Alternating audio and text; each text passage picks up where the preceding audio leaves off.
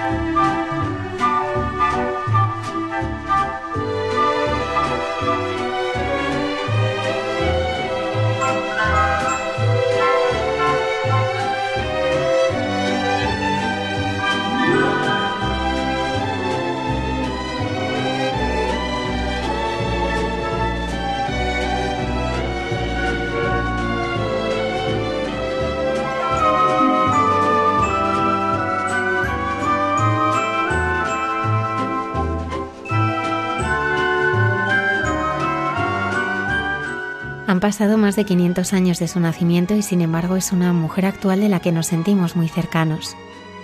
Es Santa Teresa de Jesús y al comenzar su día queremos conocerla mejor con la ayuda del Superior General de los Carmelitas Descalzos, el Padre Miguel Márquez. El pasado domingo el Santo Padre canonizaba a Juan Bautista Scalabrini y Artemides Zati. El Padre Alberto Rollo, relator del Dicasterio para la Causa de los Santos, nos hablará de ellos en Santos de Andar por Casa. Job es una de las figuras bíblicas más mencionadas y queremos conocer mejor la profundidad de una vida entregada a Dios de la mano de Cayetana Jairi Johnson. La espiritualidad teresiana se ha multiplicado más allá del Carmelo, y un testimonio de ello son las teresianas de San Enrique de como la hermana Carmen Pérez. Ellas siguen la estela de esta santa y de ella y su autenticidad nos habla en Entre tú y yo. Buenas noches y bienvenidos a nuestro programa. Quiero saludar a todo el equipo y especialmente a Antonio Escribano que nos acompaña desde el control de sonido. Muchas gracias por acompañarnos.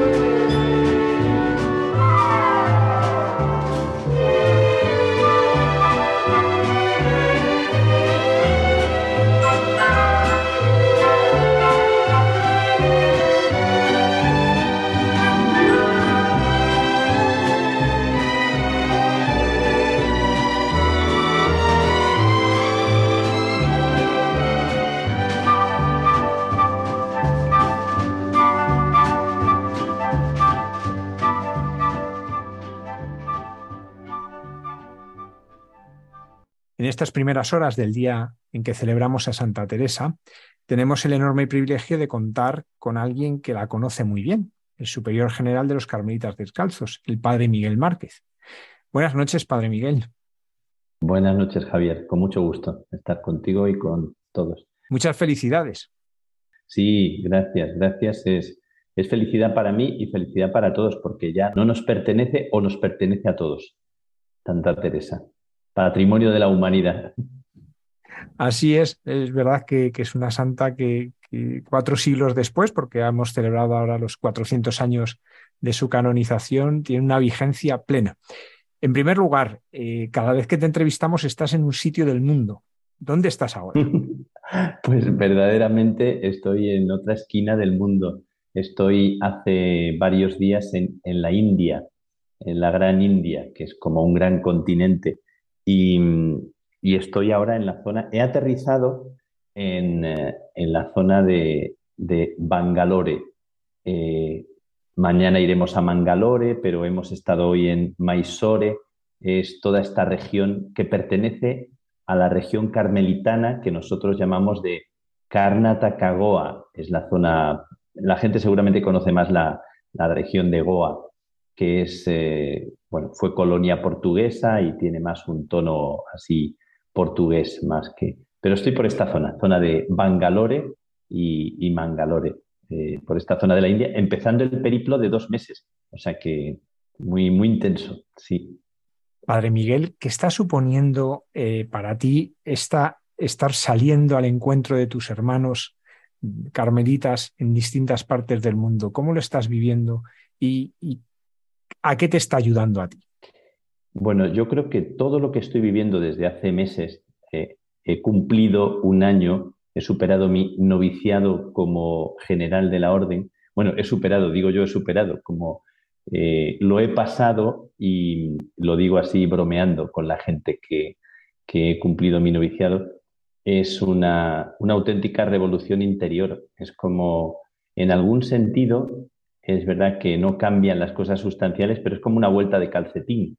Es como si la vida entera estuviera al desnudo. Nosotros decimos descalzos, ¿no? Yo quiero vivir descalzo. Hoy se lo he dicho en la misa aquí eh, a estos hermanos míos, ¿no? Eh, les he dicho que, en la India eh, somos descalzos de verdad porque se celebra la misa descalzo, hay que entrar en las iglesias.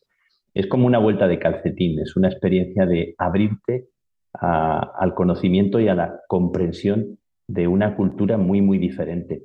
Y desde luego que una visita así tan rápida, digo rápida aunque sean dos meses, porque estamos como cuatro o cinco días en cada región, visitando cada día, es increíble la, cantidad de ceremonias, de, ceremonias de acogida, de, pañuelos que te ponen. A me han puesto hasta un gorro que parecía eso, como un, un hindú de estos, pero es la ceremonia que hacen tan bonita de acogida, o sea, con tanto cariño.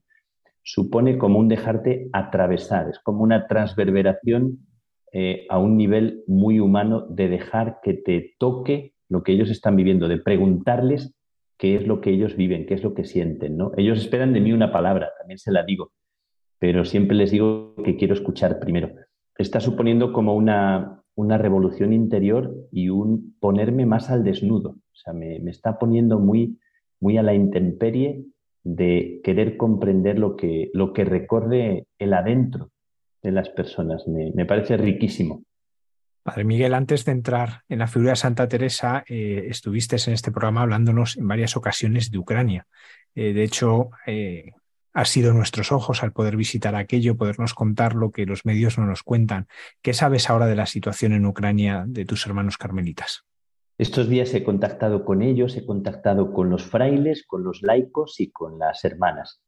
Mm, las hermanas carmelitas que como la gente sabe, si no lo sabe quien está escuchando, había dos comunidades de carmelitas descalzas en el territorio ucraniano, una en Kiev y otra en Kharkiv, que es una ciudad muy conocida porque ha sido muy bombardeada.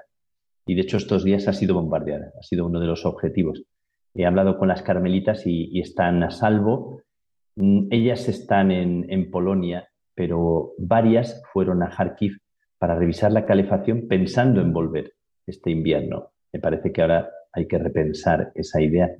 Y los frailes, que estamos en tres comunidades, eh, ha caído un misil cerca de la parroquia nuestra, que es una de las pocas parroquias católicas de Kiev, y me han dicho que no, no han sufrido daños, ha caído cerquita, pero me están diciendo también otras congregaciones que conozco los daños que conocen. En el otro lugar donde tenemos la Virgen, que es la patrona de los católicos ucranianos, en Berdichev, no ha caído ningún misil y en el otro lugar, una casa de retiro, tampoco. Pero están todos muy alarmados porque está muriendo mucha gente nos lo dicen, aunque muchos soldados ucranianos están y, y estos son las familias y las gentes y los niños y la gente que conocemos, que tenemos en nuestras eh, parroquias y en nuestros lugares. Y la cosa está muy, muy intensa y muy seria, o sea, ha vuelto, se ha recrudecido en estos días y, y, sí está siendo una cosa dura, eh, también otro tipo de guerra, que es la guerra del, del hambre y del abastecimiento la guerra de las dificultades para, que pueda llegar los frailes y la iglesia entera se ha convertido en una ONG, en una Caritas nacional y están en, una como eh, comunión en este sentido por tratar de llegar a todos los sitios. Pero bueno, estas son las noticias que tengo que me han transmitido las monjas, los frailes, los laicos y alguna, alguna hermana de alguna congregación que conozco. He preguntado enseguida para que me tengan al día, para, para poder estar al tanto. Escuchaba la expresión que Santa Teresa es una santa sin fecha de caducidad por su vigencia, como decíamos al principio, 400 años después de su canonización. Eh, ella sigue siendo una inmensa luz para la Iglesia y para el mundo. Pero para entender por qué su vigencia en, este tiempo actual tenemos que ir a su historia. Y yo me gustaría empezar por su infancia, quién era ella, cómo era su familia, cuál es ese ambiente en que va creciendo y va conociendo a Dios. Bueno, Teresa tiene una infancia, ella habla con mucho cariño de, sus padres, de la caridad de su padre, del amor de su madre. Em, eh, su madre muere siendo ella, siendo ella jovencita, no, niña, pero sí siendo eh, jovencita. Ella muere su madre, pero, pero recuerda con mucho cariño eh, a su madre y a su padre. Tiene un recuerdo de la familia como muy, muy entrañable, como de una familia virtuosa y, ella vive el recuerdo de, todo ese ambiente como un ambiente muy rico, ¿no? donde había también su, sus, sus, cosillas, por ejemplo, la afición que tenía su madre a leer novelas de caballería que le contagia a ella, ¿no? el ambiente de los, eh, de los primos, de los amigos, eh, el ambiente familiar que luego eh, hemos conocido después, porque ella no habla claramente de que el abuelo venía de, de Toledo y había sido sanbenitado y la ascendencia judía de, de Santa Teresa. ¿no? Ellos eran comerciantes y su padre había tenido un, eh, pues eso, como una cierta altura en ese sentido y de hecho vivían en un lugar así que era de, altura. Y, pero bueno, esto después, pasando el tiempo, viene a menos. ¿no? Pero ella, el ambiente que recuerda es un ambiente rico, rico de experiencias, rico de, literatura, de libros, eh, rico de amistades, eh, rico del cariño de las personas cercanas. Y rico también en la fe, rico en ese sentido, ¿no? En la fe. Y, Teresa vive esto con mucha intensidad, ¿no? Es una mujer de unas cualidades y de unas virtudes extraordinarias, eh, pero que también tuvieron su, su peligro, así lo vio su padre, que cuando ya era adolescente, para preservarla, porque estaba viendo que era una mujer con mucha gracia, con muchos dones para la amistad, pues eh, para evitar como ese peligro eh, decide meterla en una especie de internado, que eran las Agustinas de, Santa María de Gracia. Ese es un momento decisivo, ¿no?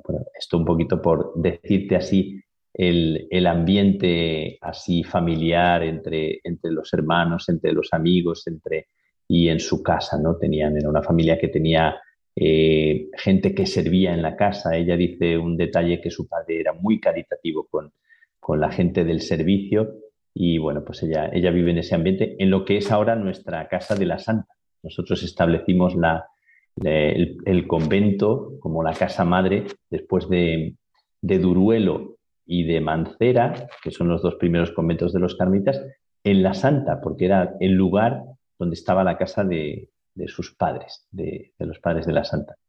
¿Qué hay de cierto en que quiso ser mártir y lo quiso de tal manera que lo buscó activamente? Es una anécdota muy, muy simpática, muy, muy bonita, y ella la, la cuenta, porque ella como leía vidas de santos, igual que, que también leerá en su infancia eh, a escondidas de su padre, que no le gustaba mucho que, que leyeran eh, novelas de caballería, pero también leía vidas de santos. Y con las vidas de los santos, ¿verdad? Con su hermano, con, eh, su hermano, en un momento dado, después de leer que los mártires ganaban el cielo de esa manera tan fácil que uno que moría mártir iba al cielo directo, pues entonces la santa que no se, no se andaba con, tonterías, no se andaba con medias tintas, pues ya desde pequeñita tenía como esa especie de, de, generosidad y de, una mujer tan, tan lanzada que decidieron con su hermano irse y buscar hacia dónde pensaban ellos que estaban los moros. Entonces se fueron por el, por el puente que atraviesa el río Adaja y, se encaminaron para ir a buscar a los moros y que les descabezasen por Cristo. Eh, bueno, así tan sencillamente, tan fácilmente como los niños piensan las cosas y las, y las sueñan. ¿no? Eh, luego la santa recordará mucho este, esta anécdota y este tiempo de su vida, porque toda su vida va a ser igual. O sea, no, no, no va a ir a que la descabecen por Cristo, pero va a vivir cada cosa como un descabezamiento, o sea, como un deseo de decir, aquí estoy y a por todas voy a pesar de, a pesar de todo, ¿no? Entonces, pero los encuentra un tío suyo eh, y los encuentra un tío y dice, pero bueno, ¿qué pasa? ¿Dónde, dónde vais? ¿no? Los encuentra y los devuelve a casa. O sea, se les acabó el, el sueño del martirio, afortunadamente. Bueno, no creo que hubieran llegado muy lejos, pero, pero bueno, siempre se recuerda que en torno a los cuatro postes o pasando el río Adaja, eh, el monumento de los cuatro postes, ¿no? que es una de las vistas bonitas de, Ávila. Y se recuerda así como con mucho cariño el, el, heroísmo de los niños que no se les pone nada por medio. ¿no? Y siempre, eh, y recordamos ese momento porque la santa dice cuando ya es mayor y está en, en momentos de una intensidad de vida, empieza ella dice que recuerda siempre la verdad de cuando niña. O sea, la verdad de cuando niña es que cielo e infierno son para siempre, siempre, siempre. Entonces conectamos lo que acabas de recordar, acabas de recordar ese, ese hecho tan, tan simpático, tan eh, eh, heroico, con la verdad que ella está sintiendo que le atraviesa el corazón y que ya de cuando niña la tiene ahí muy presente. Que cielo y tierra, cielo e infierno son para siempre, siempre, siempre. Ese siempre, siempre, siempre que, que queda grabado a fuego en el corazón de Teresa. La muerte de su madre la marca. ¿En qué sentido es esto? La muerte de su madre le marca profundamente, bueno, como yo creo que a cualquiera eh, le marca la pérdida de una madre, sobre todo si ella que tiene seguramente en torno a 14 años, se decía de 12, pero seguramente son 14, 14 años, y, se siente tan, bueno, pues tan eh, desconsolada que se va delante de la imagen ¿no? de, de, Nuestra Señora de, de, Gracia, ¿verdad? Se va delante de la, de la Virgen que hay en la catedral, se conserva en la catedral, y, delante de la Virgen eh, le pide que sea su madre, le pide a ella que, sea su madre, que le ampare y que le acompañe. Desde ese momento es una de las anécdotas marianas eh, bonitas ¿no? de, la Virgen de, que está allí en la catedral, ¿verdad? Y que, y que arropa a Teresa y, Teresa queda marcada por esa devoción y va a sentir que, la Virgen le va, a arropar y va, y va a ser la, presencia también que va a marcar y a bendecir su propia vida en ese momento que pierde a su madre. ¿Cómo surge en ella la vocación religiosa? ¿Cómo va descubriendo que Dios le llama a un tipo de entrega distinto de lo que pensaban muchos que era que se casaría? Mm. Y de hecho lo que, lo que, lo que mueve a su padre para, para hacer que ella vaya a aquella especie de, internado, es un internado donde, donde las agustinas de, Gracia están, em, pues lo que le mueve es el peligro que él siente que hay de que ella un poco se desvíe ¿no? en amistades superficiales o que, o que se enamorisque y sea una cuestión como que pueda afectar a la honra de, Teresa, y, la interna contra su voluntad en, Santa María de Gracia. Pero allí sucedió una gracia, que ella, que andaba entonces enemiguísima de ser monja, lo dice así, andaba yo enemiguísima de ser monja, eh, sin embargo encuentra, eh, como nos ha pasado a muchos de nosotros, que encuentra una monja con una gracia especial, doña María de Briceño, que es una monja que, pues que era muy espabilada y muy vocacionada y una, una mujer contagiosa, una mujer que, que, le contagia. Y lo que sucede es que se produce allí en el internado una transformación interior de, de, la santa eh, en ese momento, de Teresa de Jesús, de Teresa. Em, y ahí lo que, lo que siente ella es que le nace por dentro otra manera de percibir la, vida espiritual, la vida, la vida religiosa, y le cobró, le cobró amor ya al hecho de, poder pensar en otro estilo de vida, ¿no? Aquella mujer le, le contagió, ¿verdad? Porque le, transmitió una forma de vivir su propia vida religiosa en aquel convento. Y no habla, no habla demasiado de las demás monjas, habla sobre todo de, de ella, ¿no? Como que ella marcó a las jóvenes que con ella estaban en aquel internado, ¿no? Como esto pasa tantas veces, ¿no? Que el contagio, el testimonio, la vida de una persona enamorada de su vocación. Y esto le sucede a la santa de manera que sale de allá y sale muy cambiada. Y ya va a vivir en ese proceso, en ese tiempo, entre que sale de Santa María de Gracia y se va trabajando en ella por dentro eh, lo, que, lo que luego va a ser el, camino hacia la encarnación, pues en ese tiempo se, ha gestado, se ha gestado un cambio profundo en ella. ¿no? Pero se explica desde ahí, desde el contagio de, de la vida de una mujer enamorada de su vocación. Padre Miguel, en la vida de Santa Teresa y cuando entra ya en la encarnación, eh, hasta que se va a San José, una mirada muy superficial parecería indicar que era muy mala monja, porque ella sí lo a veces lo transmite, ¿no? Como que, que su vida pues no era todo lo que tenía que ser. Eh, ¿Cómo era su vida de monja realmente en esos años de la encarnación? Eh, claro, se ha, un poco se ha mitificado eh, la idea de que la santa hace una reforma, de que la santa hace una nueva fundación, por así decir, hay quienes hablan de fundación, hablan de reforma. Nosotros sentimos que es algo tan nuevo que es como, como una, una, nueva creación, una nueva, una nueva familia religiosa dentro del tronco del, Carmelo. Pero se ha mitificado mucho la mala vida de las monjas de la Encarnación. Eh, ella cuenta algunos defectos y cuenta algunas cuestiones que, que no iban bien. Porque era una, un beaterio, lo que se llamaba un beaterio, no estaba establecida la vida contemplativa, la vida de clausura como, como ahora la, imaginamos o como Teresa la, alienta. Eh, entonces, bueno, pues había cerca de 200 monjas, ¿no? Pues ciento y pico, cerca de 200, y había varios niveles, había categorías de monjas, ¿no? Las doñas y las, y las, que, y las que no lo eran, las que tenían sirvientas eh, las que podían tener recursos de su familia, las que no los tenían, etc. Eh, bueno, la santa tenía su cocina también en su habitación y, también la santa después va a magnificar mucho eh, sus defectos y sus fallos, ¿no? que nos hacen pensar como si fuera una mujer, una monja, de hecho lo que acabas de decir, que fuera una persona que no vivía bien su propia vocación, pero en realidad no era así, no era tan así. Ella sí lo que siente es que está dividida por dentro, que no acaba de darse del todo, que no se encuentra satisfecha con el estilo de vida que, lleva. Estamos hablando que van a ser cerca de 20 años, ¿verdad? Porque es como desde los 19, 20 años hasta los casi 40 años que, vive eh, su primera conversión.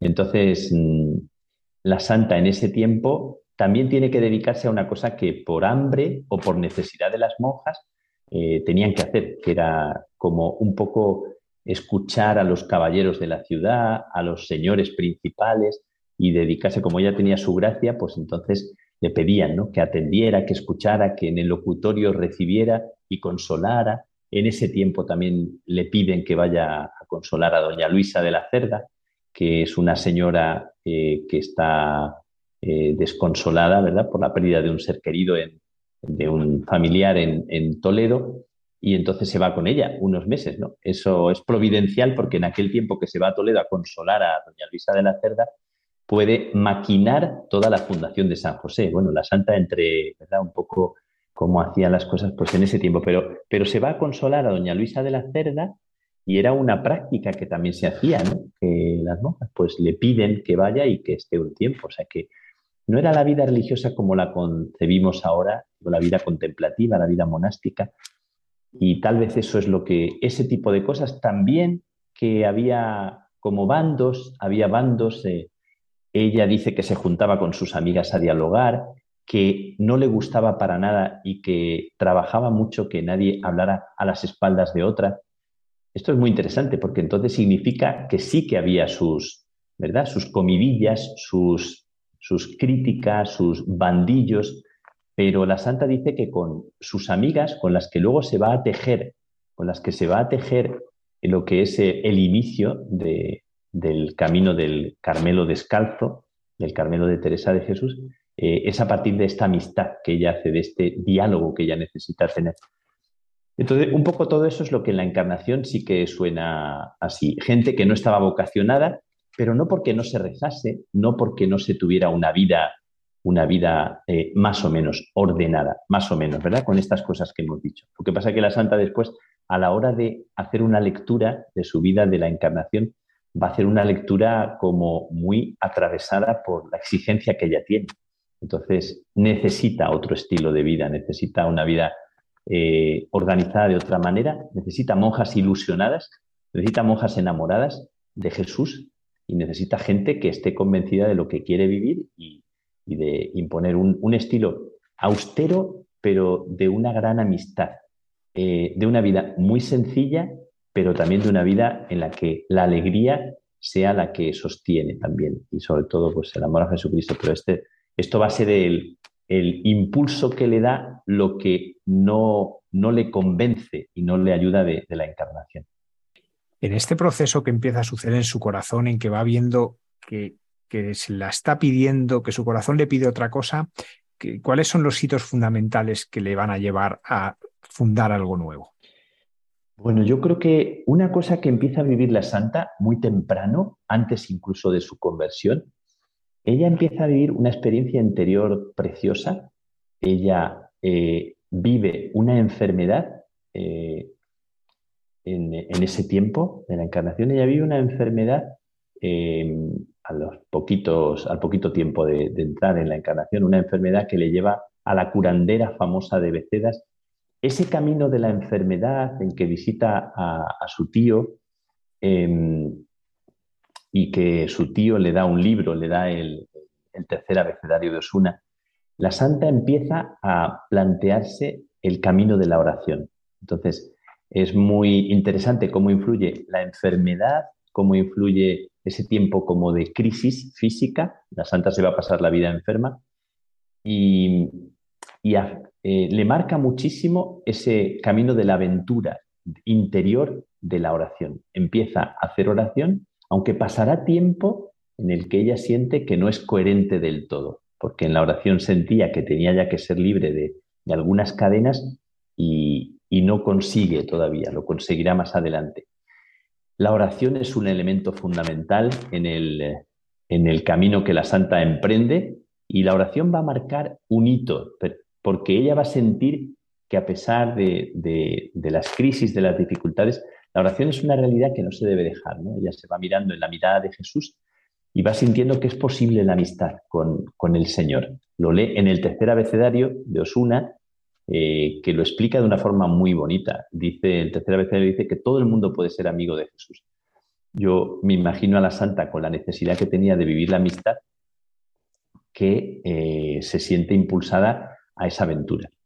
La amistad con, con Jesús, a través de la oración, empieza a dedicar ratos a la oración y la necesidad de la amistad sincera y transparente y honesta con los amigos, con las personas con las que ella estaba en, comunidad, y también la decepción de la vanidad del mundo, de la honra del mundo, que ella descubre, por ejemplo, en, casa de doña Luisa de la Cerda, ¿no? como un lujo, como una ostentación, como una especie de falsedad, como que ese mundo le resulta eh, totalmente engañoso. Entonces, esta búsqueda de la verdad, de autenticidad, de una amistad sincera, luego lo dirá, lo dirá porque eh, en, este, en, este, transcurso hacia la, nueva eh, experiencia que ella funda, ella vive la amistad también con personas de Ávila y esa amistad le lleva a pensar que somos amigos para desengañarnos, para buscar la verdad juntos. Entonces, la experiencia de Jesús, la experiencia de la oración, la experiencia de la amistad, del grupo, la necesidad de una familia que te sostenga. Santa Teresa toda la vida va a decir que ella eh, no puede por sí sola, no se fía de sí misma. Fíjate qué cosa tan, tan bonita que, la santa, que, tiene experiencias místicas y las va a tener partir de esa fecha, ¿no? Las tenía antes ya, pero a partir de la verdadera, de la conversión, va a empezar a vivir experiencias eh, fuertes, muy fuertes de Jesús, ¿verdad? Eh, nunca se fía de sí misma, no se fía de las experiencias. Esto es una cosa que le decimos a la gente, que no basta tener experiencias místicas, que hay que ser humilde. Y de hecho la santa es muy lúcida. Dice que, bueno, pues también lo, plantea así. Uno puede tener experiencias extraordinarias y no escuchar de verdad y engañarse a sí mismo. Entonces, como que estos elementos, estos elementos que, que van marcando estos años de su vida, le hacen necesitar tener una familia pequeña, un grupo de personas que busquen autenticidad y que busquen ayudarse, que busquen buscar prioritariamente la experiencia de Dios en el silencio, en la comunión, en la fraternidad, en la amistad, en la alegría. Y la Santa va a buscar eso, que la obra que van a hacer es mucho su propio genio personal, su, su propia gracia, su propia persona. ¿no? Entonces esto es muy bonito. Nace una familia a partir de cómo Dios le ha ido trabajando el corazón a Teresa. Estamos hablando de un momento histórico en que se está produciendo la ruptura de la Iglesia por el luteranismo. Evidentemente, Santa Teresa tendría noticias de eso, pero el movimiento que va a hacer no, no lo hace por esto. lo hace movida porque en su corazón anhela esto que nos contaba.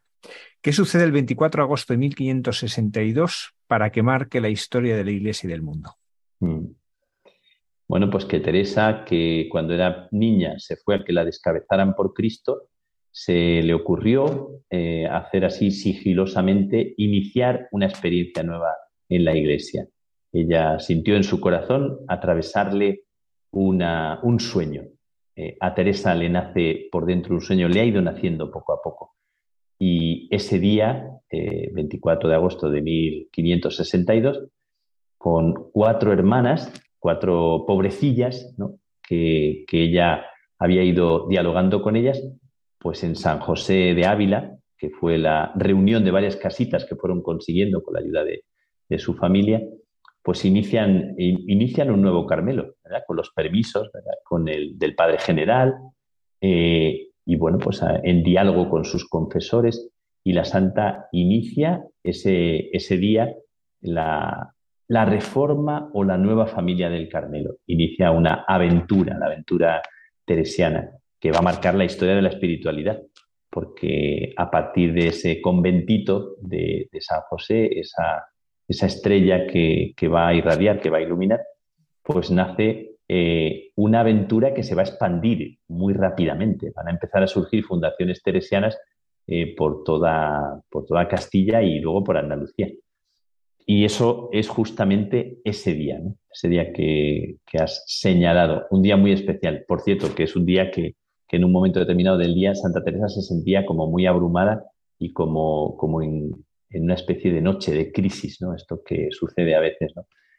Y en ese momento, pues la santa lo cuenta, como lo cuenta todo, y te lo dice así de una, de una forma tan, tan espontánea, tan de corazón a corazón, pues nos la hace muy humana porque lo cuenta así, que ya se sintió así tan, en ese momento pensando si se estaba equivocando, si se estaba metiendo en una, pero que de aquella hora en adelante el Señor le dio un consuelo y una paz que, nunca se le han vuelto a quitar. Dice, inicia esa aventura, como se inician las aventuras en la iglesia eh, en tantos momentos de fundadores, de una, de una forma muy humilde, muy atrevida, muy descarada, eh, con picardía también, ¿verdad? Con picardía, pero, pero de una forma muy bonita, porque las cuatro pobrecitas se fiaron de Teresa, se fiaron de aquella mujer que era arrolladora, que era contagiosa, y, empezaron así, empezaron sin tener la seguridad de que, aquello fuera a funcionar.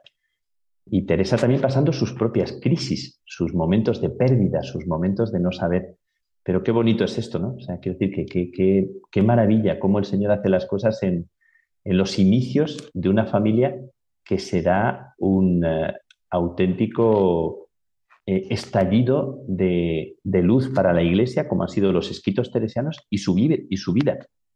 Teresa de Jesús es una figura que nos sigue, que no, que no caduca, ¿verdad? Como, como tú has dicho, no tiene fecha de caducidad y todo lo contrario, parece que a medida que pasa el tiempo es como, como una palabra más fuerte, más provocadora, como si estuviera más viva, más presente cada día. A veces se dice que los santos son como la fotografía de Dios, ¿no? Como la, ilustración que nos ayuda a entender eh, el rostro de Dios. ¿Qué nos descubre Teresa de Dios? De cómo es Dios. A Teresa le marca mucho, le marca mucho la, experiencia de la, de la amistad con, Dios, de la amistad con, Jesús. A ella le, ha marcado mucho la, experiencia de Cristo, eh, del Cristo humano, la, experiencia de la humanidad de Jesucristo. En ese tiempo también muy discutido porque se sospechaba que si se pensaba demasiado en la humanidad había una especie de afán de, relacionarse con Dios pero, pero sin tocar demasiado la humanidad.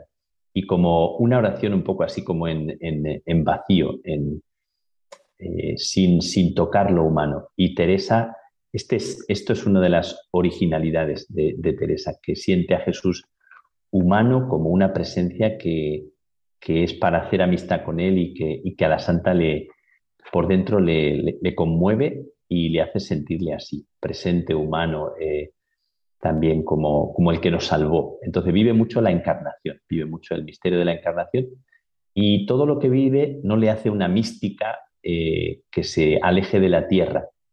Em, esta, es, esta es una experiencia muy, muy teresiana, preciosa, la experiencia de cómo lo divino en una persona que le pone cabeza, corazón, eh, que le pone humildad al camino que hace con Dios, lo que hace es aterrizarle en la tierra y le pone los pies en la tierra, al contrario de lo que a veces se puede pensar o desear. Entonces, Teresa es una mujer que acepta lo extraordinario para anclarse en lo ordinario y para trabajar lo que es la amistad y la educación. Y esta es la prueba de un verdadero místico o de una persona que realmente se está encontrando con Dios, que le hace una persona más humana, una persona más cercana a los problemas reales. Teresa, por ejemplo, nos, va a transmitir que, si quieres saber si una persona realmente está haciendo experiencia de Dios, eh, pregúntale, no, no le preguntes, sino mira a ver cómo está de humildad, cómo está de humildad. Eh, lo que hace Dios cuando atraviesa a una persona o, se hace presente en ella es que la hace humilde, porque se conoce en Dios, conociéndose en la mirada de Dios, eh, se siente amada, se siente profundamente amada, sostenida, incondicionalmente. La incondicionalidad es un elemento muy, muy interesante de la espiritualidad teresiana, porque ella busca descubrir y vivir esa amistad que no quiere comprar el cielo. Si en un momento de su vida Teresa quiso comprar el cielo, eh, como le pasó a Teresita, como le pasó a Teresa del Niño Jesús, si un tiempo de su vida ella tuvo miedo a la condenación y se pudo mover por algo así, cuando va descubriendo a Dios, descubre la gratuidad de Dios, descubre la maravilla de hacer amistad con Dios y de quererle por nada. Se le atribuye a la santa el poema de Aunque no hubiera cielo yo te amara, y aunque no hubiera infierno te temiera, pero no está probado que sea suyo y quienes dicen que no, pero la idea se le atribuye porque es muy de Teresa esta experiencia de, del Dios que le invita a ir más allá de lo debido, de lo que está mandado. Entonces, el paso de las terceras a las cuartas moradas es muy bonito porque muy interesante. Dice Teresa dice en las terceras moradas que nos podemos convertir como gente religiosa en que tiene la casa ordenada y que su espiritualidad se convierte en la seguridad de tener el orden que a ti te gusta mantener. Pero el paso de terceras a cuartas moradas es el paso en el que Jesús dice, sígueme, sígueme a mí, no te sigas a ti, ¿no? Como que Dios te descoloca la vida y te hace seguirle a su modo. Muchas veces pasando por la oscuridad, por el no saber, por el perderte, pero siguiéndole a Él. ¿Qué descubre Teresa? Que Dios es el, enamorado, que el que está enamorado es Él, que a Teresa le conmueve que Dios es un Dios enamorado, en la figura de Jesús, que es Jesús el apasionado de, ella, que es Jesús el que, el que se siente feliz de que Teresa eh, esté cerca de él. Entonces Teresa se, deja conmover y, descubre la belleza de la relación con Jesús de una forma eh, preciosa. Bueno, esto podemos decir que, Teresa después va a vivir esta gratuidad como en el deseo de darse a la santidad más intensa, pero no por conquistar el cielo, sino por, ganarse a sí misma y ganar a Dios en esta amistad eh, tan bonita, gratuita. Padre Miguel, ¿esto cómo se lo concreta ella en la vida de cada día?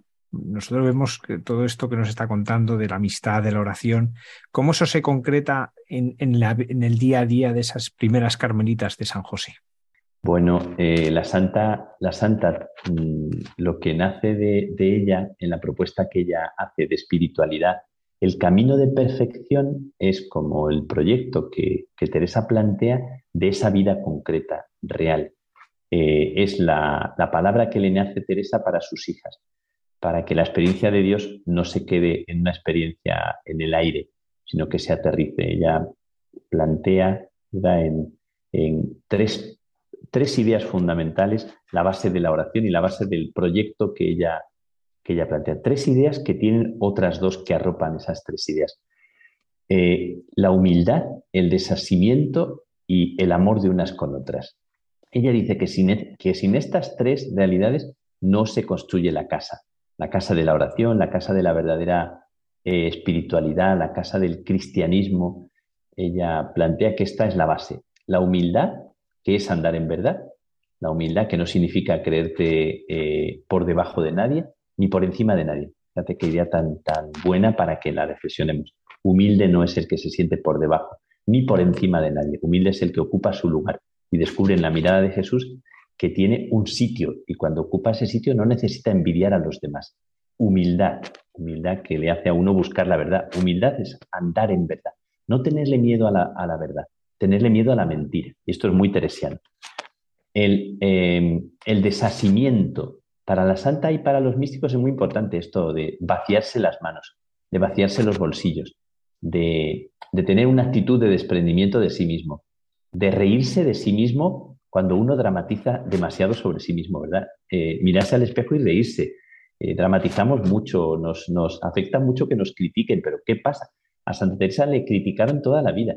Ella se reía de sí, eh, porque ella no se defendía a sí misma, ella defendía una verdad defendía una experiencia que sentía que era verdadera y se sentía portadora de una persona, que eso es la verdad, es Jesús, como dijo el Papa Benedicto XVI en su último discurso del 21 de diciembre del 21, no, del 12, perdón.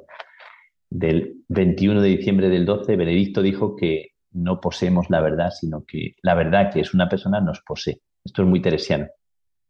Y la segunda idea es esta, el desasimiento, ser personas libres de nosotros mismos, desasidos. También materialmente, ¿verdad? Ser, ser sobrios en lo material. La santa plantea sus casas, sus casas y sus cosas desde una forma muy sencilla, muy de no necesitar muchas cosas, todo lo contrario. Necesitamos muy pocas cosas ¿no? para... Em, y la tercera idea es el amor de unas con otras. Vamos, esto no es verdad si no nos queremos unas a otras, si no trabajamos la sinceridad, la comunicación, la amabilidad, la educación. Entonces, para la santa, la santa plantea de una forma muy, muy intensa que no se puede amar a Dios si no se trabaja el trato con los demás, eh, aunque sean distintos de ti, aunque piensen distinto. Entonces, me parece, estas tres ideas son las que aterrizan el proyecto que Teresa tiene. Es verdad que habla también de la pobreza al principio y habla al final, después de estas tres, de la determinada determinación, ¿verdad? Pero, pero mm, la pobreza también pobreza no como solo pobreza material, sino como actitud, ¿no? Actitud de, de apertura y de actitud también de acoger la pobreza de los demás, ¿no? Pero esta pobreza que la santa plantea como señorío de sí, eh, señorío de sí una persona que es pobre y que es elegante. Eh, es como una pobreza que te hace no ser esclava de las cosas y de las personas. Y la santa está muy marcada por las personas que son esclavas de la honra. Y luego eh, la determinada determinación es un elemento que le marca a la santa, que sean personas decididas, ánimas, animosas. Esto lo dice muy, muy bonito como arengando a sus tropas. Es como una, un capitán en una guerra que arenga a las tropas ¿no? para la Santa. Y esto lo concreta, lo concreta en una vida muy, muy de trabajo, de colaboración, de ayuda a las demás, de, gente que se entrega, de gente que se da con alegría, de verdad, como que mm, esto me, me, parece que es muy, plantea un edificio que es muy interesante, muy atractivo también para nuestros días. Padre Miguel, ¿el fundar conventos es fruto de una estrategia o es fruto de un impulso que tenemos que descubrir en Teresa para entender de verdad por qué lo realiza? Bueno, yo creo, yo creo que, ella no tiene una estrategia en cuanto a la fundación, no, tiene como un interés, no es una empresa que ella quiera eh, que ella quiera hacer crecer porque le interesa eh, difundir lo suyo, ¿verdad? El producto que ella vende, por así hablar, mal hablado. Eh, yo creo que nace de una fecundidad que le es pedida desde fuera, que le es como que el Señor le reclama, como que ella funda sin intención de fundar mucho, ella funda una casita en San José con intención de vivir allí, un grupito de personas, no piensa en, principio en fundar nada, ella piensa en vivir, en vivir intensamente aquello que ella ha descubierto, en encontrar unas personas cómplices con las que poder vivir aquello, ¿no? Esto también es, esto también es muy, muy como mm, precioso, ¿no? Que, que la santa no va a tener nunca eh, un, eh, un, deseo que no nazca de la obediencia, de la obediencia a Dios, de la obediencia a la Iglesia, de la obediencia a sus confesores. Aunque los confesores se equivocaran a veces y en algún momento, eh, tiempo, hay tiempo antes, los confesores o las personas cercanas le dijeron que tenía demonio. Pero la santa siempre va a estar dispuesta a la obediencia y las fundaciones van a nacer de esta fecundidad que nace de cómo Dios le va a pedir a ella que, que extienda aquello, porque van a surgir vocaciones, porque le van a ir pidiendo de un sitio y de otro. Es como que en un tiempo en que, en que la Iglesia está en una reforma y en una crisis también eh, muy, muy fuerte, una crisis que, que, fractura a la Iglesia, que pensamos siempre que, que, nuestros tiempos son los de, los de la crisis. Y, en cada época de la historia ha habido crisis brutales. Bueno, crisis de, de pensar que esto va a la deriva, como nos pasa a veces ahora. Entonces, la santa hace eso poquito que era en ella. Este momento es decisivo, ¿no? Eh, hace lo poquito que era en ella y decide eh, arrancarse eh, y ofrecer lo que es su, propio, su propia escucha de Dios transformada en una pequeña comunidad. Las fundaciones van a salir de la petición que le van haciendo, ¿verdad? Obispos, personas amigas, bueno, incluso la princesa de Éboli, que está deseando porque es la moda. La moda es que Teresa de Jesús es la persona que está de moda bueno, esto que nos pasa a veces, ¿no? Que como lo que está de moda, pues de repente al final lo, acabamos asfixiando, pero bueno, a Teresa no le pudieron asfixiar y más bien la que acabó mal fue la princesa de Éboli, ¿no? Porque las monjas con mucha, con mucha picardía se escaparon y no se dejaron. Pero la santa acepta la invitación de la princesa de Éboli y se van a Pastrana a fundar. Y una noche se escapan porque ya no, no la soportan y, y la princesa quiere controlar. Pero las fundaciones van naciendo de la petición que, se hace, o sea, que nace espontáneamente. Pero digo que uno de los éxitos de la santa es que ella no se busca nunca a sí misma, ni busca tener, ni, ni responder a la fama que va teniendo. Entonces ella siempre experimenta en sí muy, muy fuerte su propia pobreza. Entonces, en la obediencia, en la humildad, como también le tocó vivir muchas críticas, la enfermedad, eh, como que el Señor la tenía muy pegada también a la tierra y a la cruz, con lo cual le hacía estar muy aterrizada. ¿no? Entonces, esto es como muy bonito, ¿no? Como Jesús la tiene con él muy encarnada y crucificada y a la vez como con una fecundidad de mañana de resurrección también, en medio de las crisis, que le hace a la santa eh, sentirse por dentro plenamente fecunda en medio de lo que pueda venir. Y de hecho, cuando venían crisis y venían situaciones tan, tan difíciles, pobrecita, que hay, hay momentos de la historia de Teresa que son conmovedores y sin embargo ya sabe que Dios está haciendo algo y que lo va a hacer. Y, se lo cree. Se lo cree como Abraham. Pues me lo creo. Y se lanza.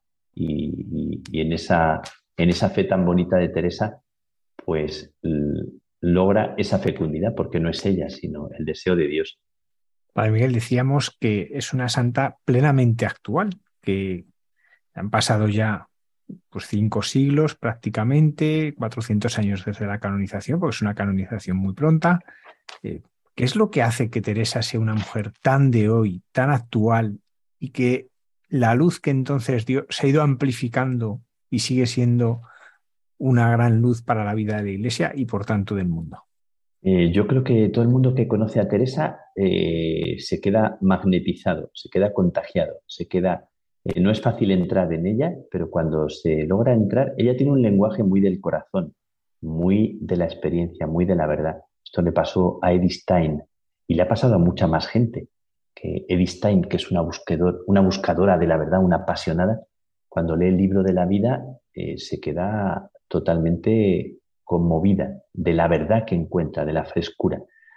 Que yo creo que Teresa de Jesús tiene una frescura eh, en lo que dice que no caduca porque habla de, desde el corazón, habla con mucha, con mucha espontaneidad, con mucha verdad.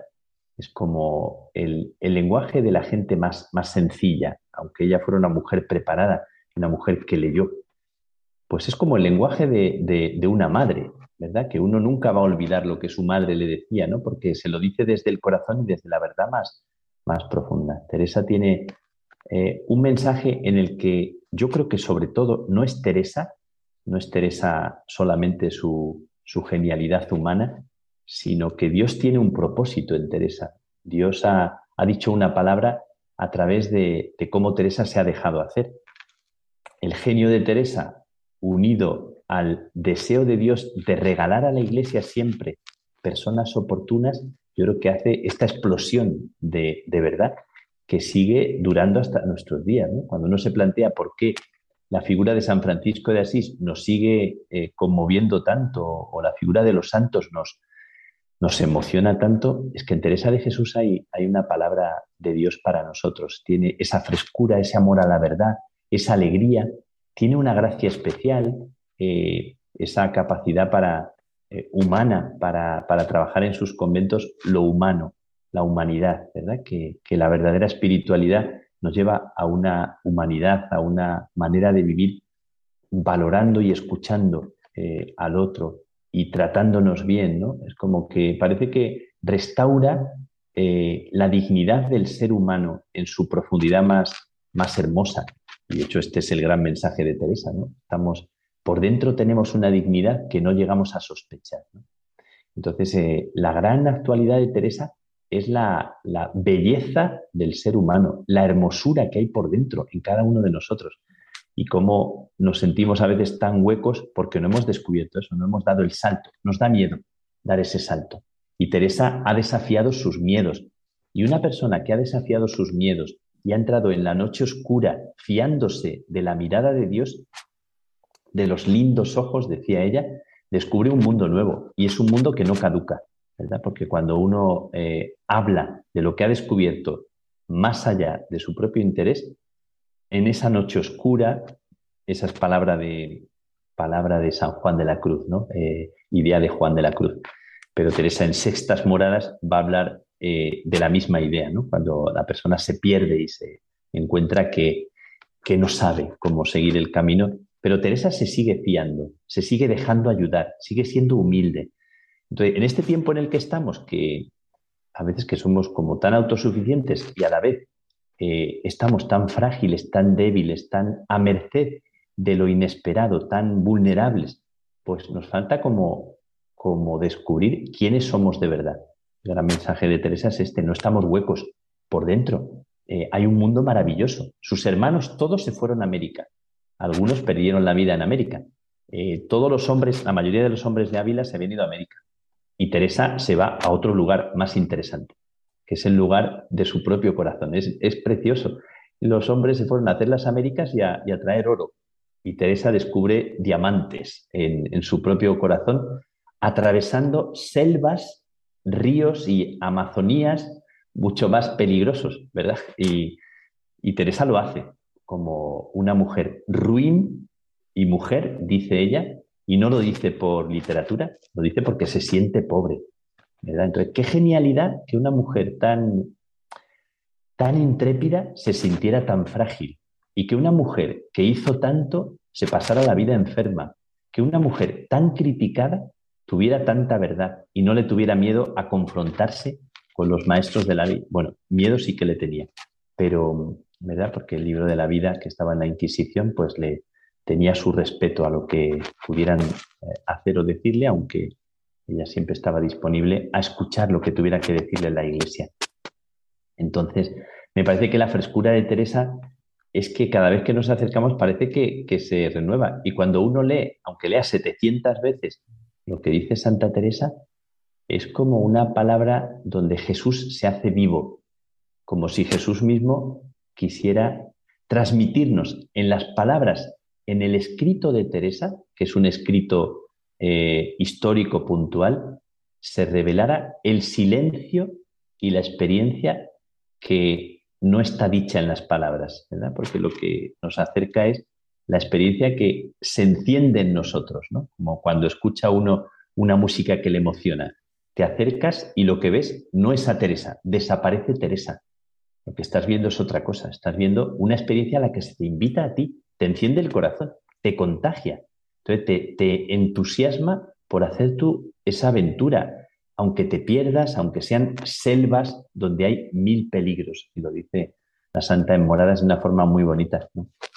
Entonces, esta aventura me parece preciosa para proponérsela a los jóvenes. Tantas novelas de aventuras o, tantos eh, Harry Potter, bueno, aunque Harry Potter ya está un poco pasado, ¿no? pero, pero tantas historias de aventuras ¿no? que, que nos cuentan ¿no? y que nos, de vikingos y de, y de, otras, y de otras historias. Y tenemos una historia y una aventura mm, increíble. Entonces, Teresa es como si nos dijera, mm, ¿te vas a pasar la vida como viendo la película desde, desde abajo? Eh, entonces, Teresa es como muy desafiante, como muy, muy provocadora en ese sentido. ¿no? Entonces, cuando la lees, te lees a ti mismo. Teresa te lee a ti y, te, y es como si te, te invitara a vivir esa aventura. Me parece que es la frescura de Teresa para hoy es muy, muy, muy actual y, va a seguir siéndolo. Padre Miguel, ha aparecido aquí varias veces la palabra los miedos y, y, es verdad que nuestra época es una de las características que tiene. Mm, la pandemia, la situación que estamos viviendo de guerra, de la amenaza nuclear y por tanto en mucha gente eh, ha arraigado el miedo. ¿Cómo puede ayudarnos Teresa a vencer este miedo? Bueno, pues Teresa no negaba sus propios miedos, porque cuando se expresa lo dice de una forma muy, muy sencilla. Ella revela todo lo que siente. La oración no es esconder tus miedos, no es negar. La oración nunca es adornar lo que, lo que tú vas a decirle o a proponerle al Señor con palabras bonitas. Nunca, jamás la oración es una, una palabra bonita que se dice, es una palabra sincera que nace del corazón. Y, Teresa de Jesús eh, lo que va a hacer va a ser precisamente eso, es conocerse en la oración. Entonces, cuando uno se conoce, también conoce sus eh, dificultades, sus límites, sus miedos, sus fantasmas. Em, conoce los peligros que siente que puede haber en su propia soledad. Y Teresa acepta que el camino es de confianza, que el miedo paraliza, que el miedo te puede dejar bloqueado, pero que hay una realidad escondida más allá y debajo del miedo. Yo esto lo explico siempre también con mi propia experiencia, que los secretos y las cosas más, más ricas que Dios me ha regalado a mí en la vida estaban escondidos debajo de mis miedos, debajo de las cosas que me daba pánico, que me daba vergüenza, eh, que me daba terror. Predicar, confesar, y luego el Señor me estaba esperando debajo de ese pánico. Y Teresa, eh, fíjate que eh, el miedo que le puede dar a Teresa, el mayor miedo puede ser engañarse a sí misma, ¿verdad? Es la mentira, eh, pero la mentira que está disfrazada y que uno mismo se cree. Entonces, Teresa es ese uno de los miedos más grandes que ella tiene, el miedo al enemigo, al enemigo, al, al demonio, ¿no? que en su tiempo estaba tan presente y, bueno, y en el nuestro, pero eh, el miedo de Teresa es a no vivir en la verdad, a no dejarse atravesar por el Dios verdadero y por eso necesita contrastar. Este elemento de discernimiento, ella no utiliza la palabra discernimiento, pero la vive, la vive profundamente. Entonces, eh, eh, en Teresa, este, este deseo, ¿verdad? Esta, Mm, eh, esta aventura que ella va a vivir en sus propios miedos y en sus límites, no le van a impedir dar un paso al frente. De manera que los miedos en sí mismos, cuando decimos muchas veces, no tengas miedo, pues sí, tengo miedo. Y Teresa tenía miedos. Em, y una jovencita carmelita de, de Paraguay, que se llamaba Chiquitunga, carmelita descalza, el día de su toma de hábito, ella dijo una oración que a mí me encanta, porque, y estaba en, crisis ese día, estaba en noche. Me encanta decir esto. Todo el mundo sabe que Chiquitunga es una figura que me encanta, una hija de Teresa, que murió también joven. Eh, y Teresa el día de su toma de hábito dice, con miedo y cobardía, pero me entrego a esto que supera mi capacidad, pero me entrego, ¿verdad? Pero me encanta, con miedo y cobardía. De manera que nos cambia un poco la perspectiva de pensar que no tengas miedo, decimos a la gente, pero hombre, eh, tal vez no es eso, es, aunque tengas miedo, da un paso adelante. Eh, aquí tienes mi mano o aquí estoy contigo aunque tú tengas que vivir tu soledad, pero Teresa vive así. Teresa va a atravesar la muralla de Ávila dejando atrás a la persona que más quiere en la vida, que es su padre, cuando está convencida del sueño que le ha nacido dentro, del amor que tiene dentro, y atraviesa la muralla y rompe la muralla. Yo digo así, rompe la muralla y se rompe a sí misma. Dice, no, no creo que sea más el sentimiento cuando me muera, dice Teresa, impresionante, pero busca su sueño y luego va a recuperar a su padre, por supuesto, va a recuperar a su padre y va a recuperar todo, porque al final cuando uno enfrenta sus miedos, el mayor miedo es a quedarnos en el vacío, a quedarnos solos. El mayor miedo es al fracaso. Y resulta que lo que se esconde detrás es la verdadera fecundidad. Eh, y Teresa lo va a vivir en la oración y en la entrega a Jesús. Se va a fiar de Jesús atravesando fracasos, enfermedades críticas y peligros de todo tipo y va a ponerse en camino estando enferma por caminos de barros, de lluvias, y va a ir adelante. Y va a escribir el libro de las moradas en el peor momento de su vida, cuando no se le ocurre nada y no, y no sabe cómo empezarlo. Pero se me ocurrió pensar que el alma es como un castillo, todo de diamante o muy claro cristal. Escribe una de las páginas más bonitas de sus escritos y está hecha polvo. Está fatal en ese tiempo y está en, en Toledo como a modo de cárcel.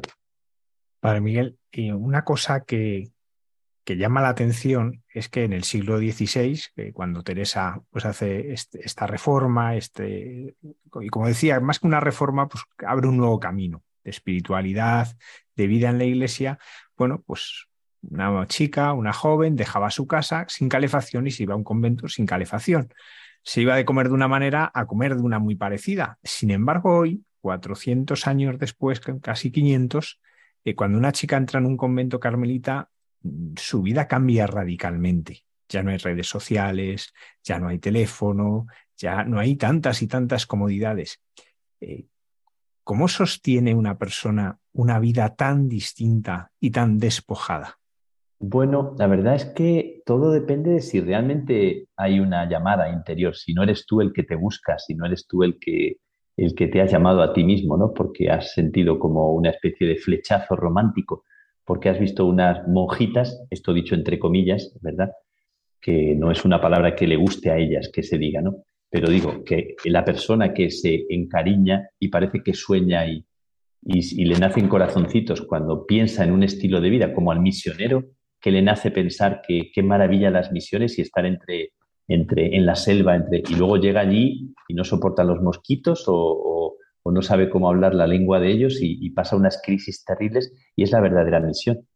Y una carmelita que, cambia de vida, ¿sabes qué pasa? Que, en realidad, si, si, tienes vocación y, te ha tocado el Señor y sientes por dentro como la belleza de lo que significa compartir la vida con personas con las que uno siente que, hay algo en común, ¿verdad? Que está la mirada del Señor, resulta que lo poco se te hace un tesoro, que, que el, ser una persona despojada, que no, como que no necesita cosas, de repente se te convierte en una especie como de, alegría interior que no es fácil de, de describir, ¿no? Yo bueno, siempre he contado, siempre he contado la anécdota, si, algunos me, matan si la sigo contando, ¿verdad? Porque eh, estando en las Batuecas, que era el convento de los carmelitas, en aquella época, que las Batuecas, claro, se parecía mucho a la vida de las carmelitas descalzas, eh, más de un estilo más tradicional, ¿verdad? Hay todos los estilos que te puedas imaginar, pero siempre en una sobriedad de vida, en un, en un estilo sencillo, siempre. Eh, entonces, en Batuecas que el menú era tan simple y que todo era tan sencillo y tan de esa manera que a mí me cautivó, ¿no? Por la amabilidad de los frailes, por todo. Debajo de la servilleta un día descubrí una galleta María Fontanera. Entonces aquello fue como una, un estallido de alegría en mi corazón que dije, me estoy volviendo loco, o sea, me está, me está pasando algo muy extraño. Y digo, no se lo cuento a mis amigos porque me van a confirmar que es así. O sea que, entonces, la idea de que lo más insignificante, de que las cosas más sencillas de la vida, que cuando una persona tiene los bolsillos vacíos, las manos vacías, cuando una persona ha sentido una vocación y te dejas conducir y haces la experiencia, porque resulta que después de entrar en, en una vocación, cuando tienes que dejar tantas cosas, resulta que te lo puedes encontrar todo otra vez, porque hay tantas maneras de eh, apegarte, de aficionarte, de... Hay tantas cosas, y no solo materiales, ¿no? que, bueno, pues que, te pueden hacer eh, bloquear eso que es lo más bonito de tu propia vida, que es la libertad interior, la libertad de dejarte hacer. Entonces me parece que solo una persona que está enamorada puede seguir una vocación religiosa. Si no, te enamoras de cualquier otra cosa, ¿verdad? O te enamoras de tu crucifijo. A San Juan de la Cruz le prometían en la cárcel de Toledo darle una buena biblioteca y un buen crucifijo de oro. Eh, entonces, tú fíjate qué tontería, o sea, que es que es como para decir, pero bueno, pero tú sabes con quién estás hablando o qué? Estás hablando con San Juan de la Cruz, ¿no? Eh, ¿Cómo le pueden prometer a un místico que ha descubierto el todo en la nada, cómo le pueden querer convencer? Claro, le querían convencer con lo que para ellos era valioso, ¿verdad? Pero claro, e, es como un código, un código afectivo totalmente distinto. Yo creo que esto para nosotros, también para los sacerdotes, para los religiosos, para, para la gente que estamos, que no somos carmelitas descalzas, eh, ni somos gente que haya hecho como un sacrificio espectacular, ¿verdad? Porque seguimos, pero hemos hecho otro tipo de sacrificios. Al final, la desposesión más importante ni siquiera es esa, ¿verdad? Ni siquiera es la de, la de estar, de, no tener unas facilidades de vida que antes tenías. La desposesión más fuerte es la desposesión de ti mismo que es la que se le pide a San Francisco al final de la vida. Y fíjate si San Francisco era pobre y ya se había desnudado en la plaza del pueblo, delante de allí de todo el mundo. Em, la desposesión más grande es la de ti. O sea, fíjate, ni siquiera... Entonces, cuando una persona no está enamorada y ha perdido como la chispa de su vocación, pues está claro que todo se le hace pesado, ¿verdad? Y la hermana, que es un poco así eh, cansina, pues, pues la quieres estrangular, ¿verdad? y, al hermano que es así pues de aquella manera, pues no le soportas y le pides al, superior que te cambie de comunidad, porque aquel, aquel tipo... Pero claro, ¿dónde está, dónde está eh, tu corazón, verdad? Eso que hace que, que, la vida la quieras ofrecer, pues claro que hay que trabajarlo y, en cada dificultad hay un descubrimiento nuevo de una riqueza.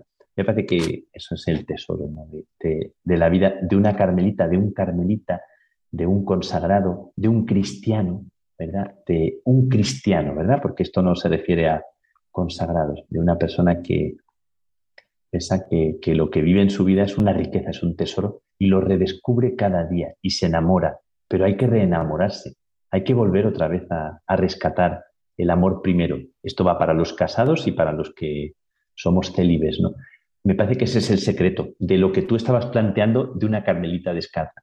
Si no, eh, se pierde la ilusión y, todo es pesado. Y la ley es muy pesada cuando no se tiene como esa chispa, ese amor tan bonito, esa, ese deseo de, entregarse. Eso es lo que consiguió Teresa contagiando a sus hijas. Lo consiguió de una forma muy, muy bella.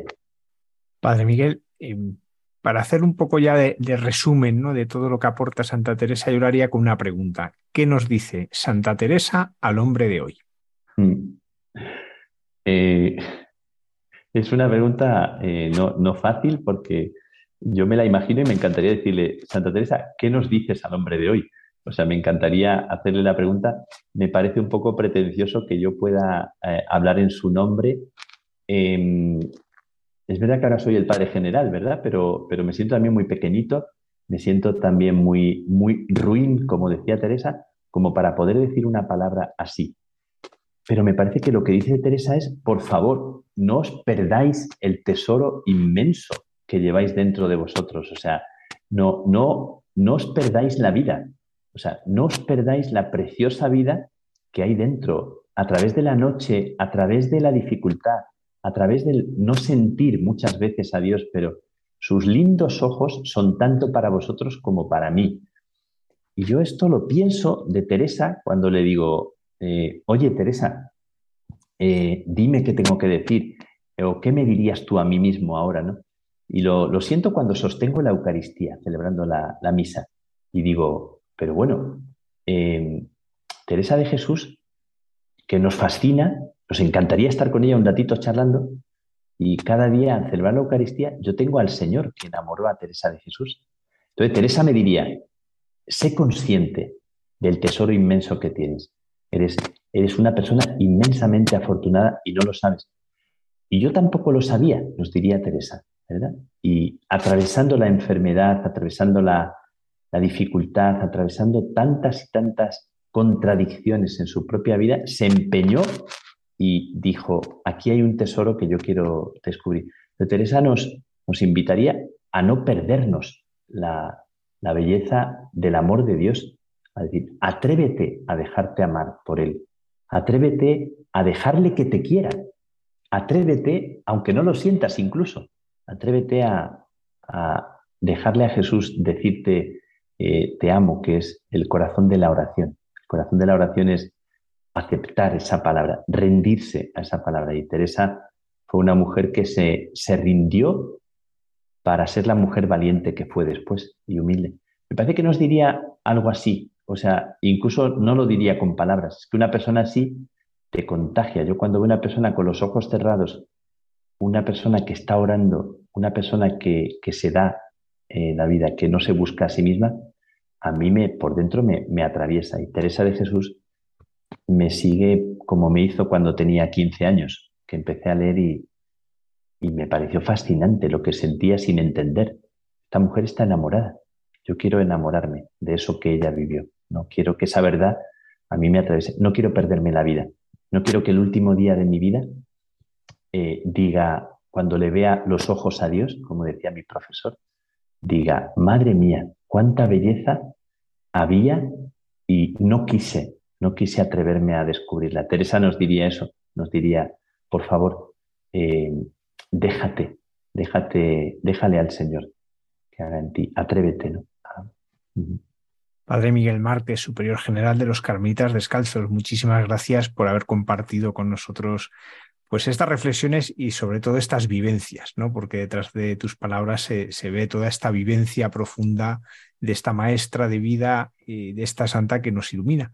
Y yo seguiría hablando ¿eh? toda la noche y se acabaría el programa y seguiríamos hablando, pero es verdad que en la India son cuatro horas más, por lo cual esto es muy tarde, ¿no? Sí. Pero también quería agradecerte pues tu sección, Dios nos hace guiños en que cada viernes pues nos traes con, con, esa sencillez y con esa naturalidad, pues tus vivencias que, que, están llenas del sabor de Dios y del paso de Dios por la vida.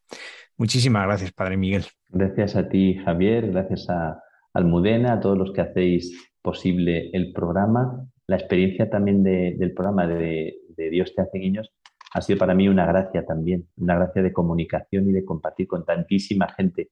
Entonces, bueno, vamos a cumplir tres años ya, eh, dentro de poquito, y ha sido un, un, regalo y os lo agradezco mucho. Os agradezco que hagáis posible no solo el, el programa, sino todo lo que la radio hace posible por personas que, que le ponen voz y que hacen de canales, ¿no? Y esta es la oración que yo le digo al Señor que haga en mí, que la hago así al final del programa. Haznos, Señor, canales limpios para que tú pases, ¿verdad? Para que tú hagas lo que tú quieres hacer. Muchísimas gracias. Gracias a ti y a vosotros.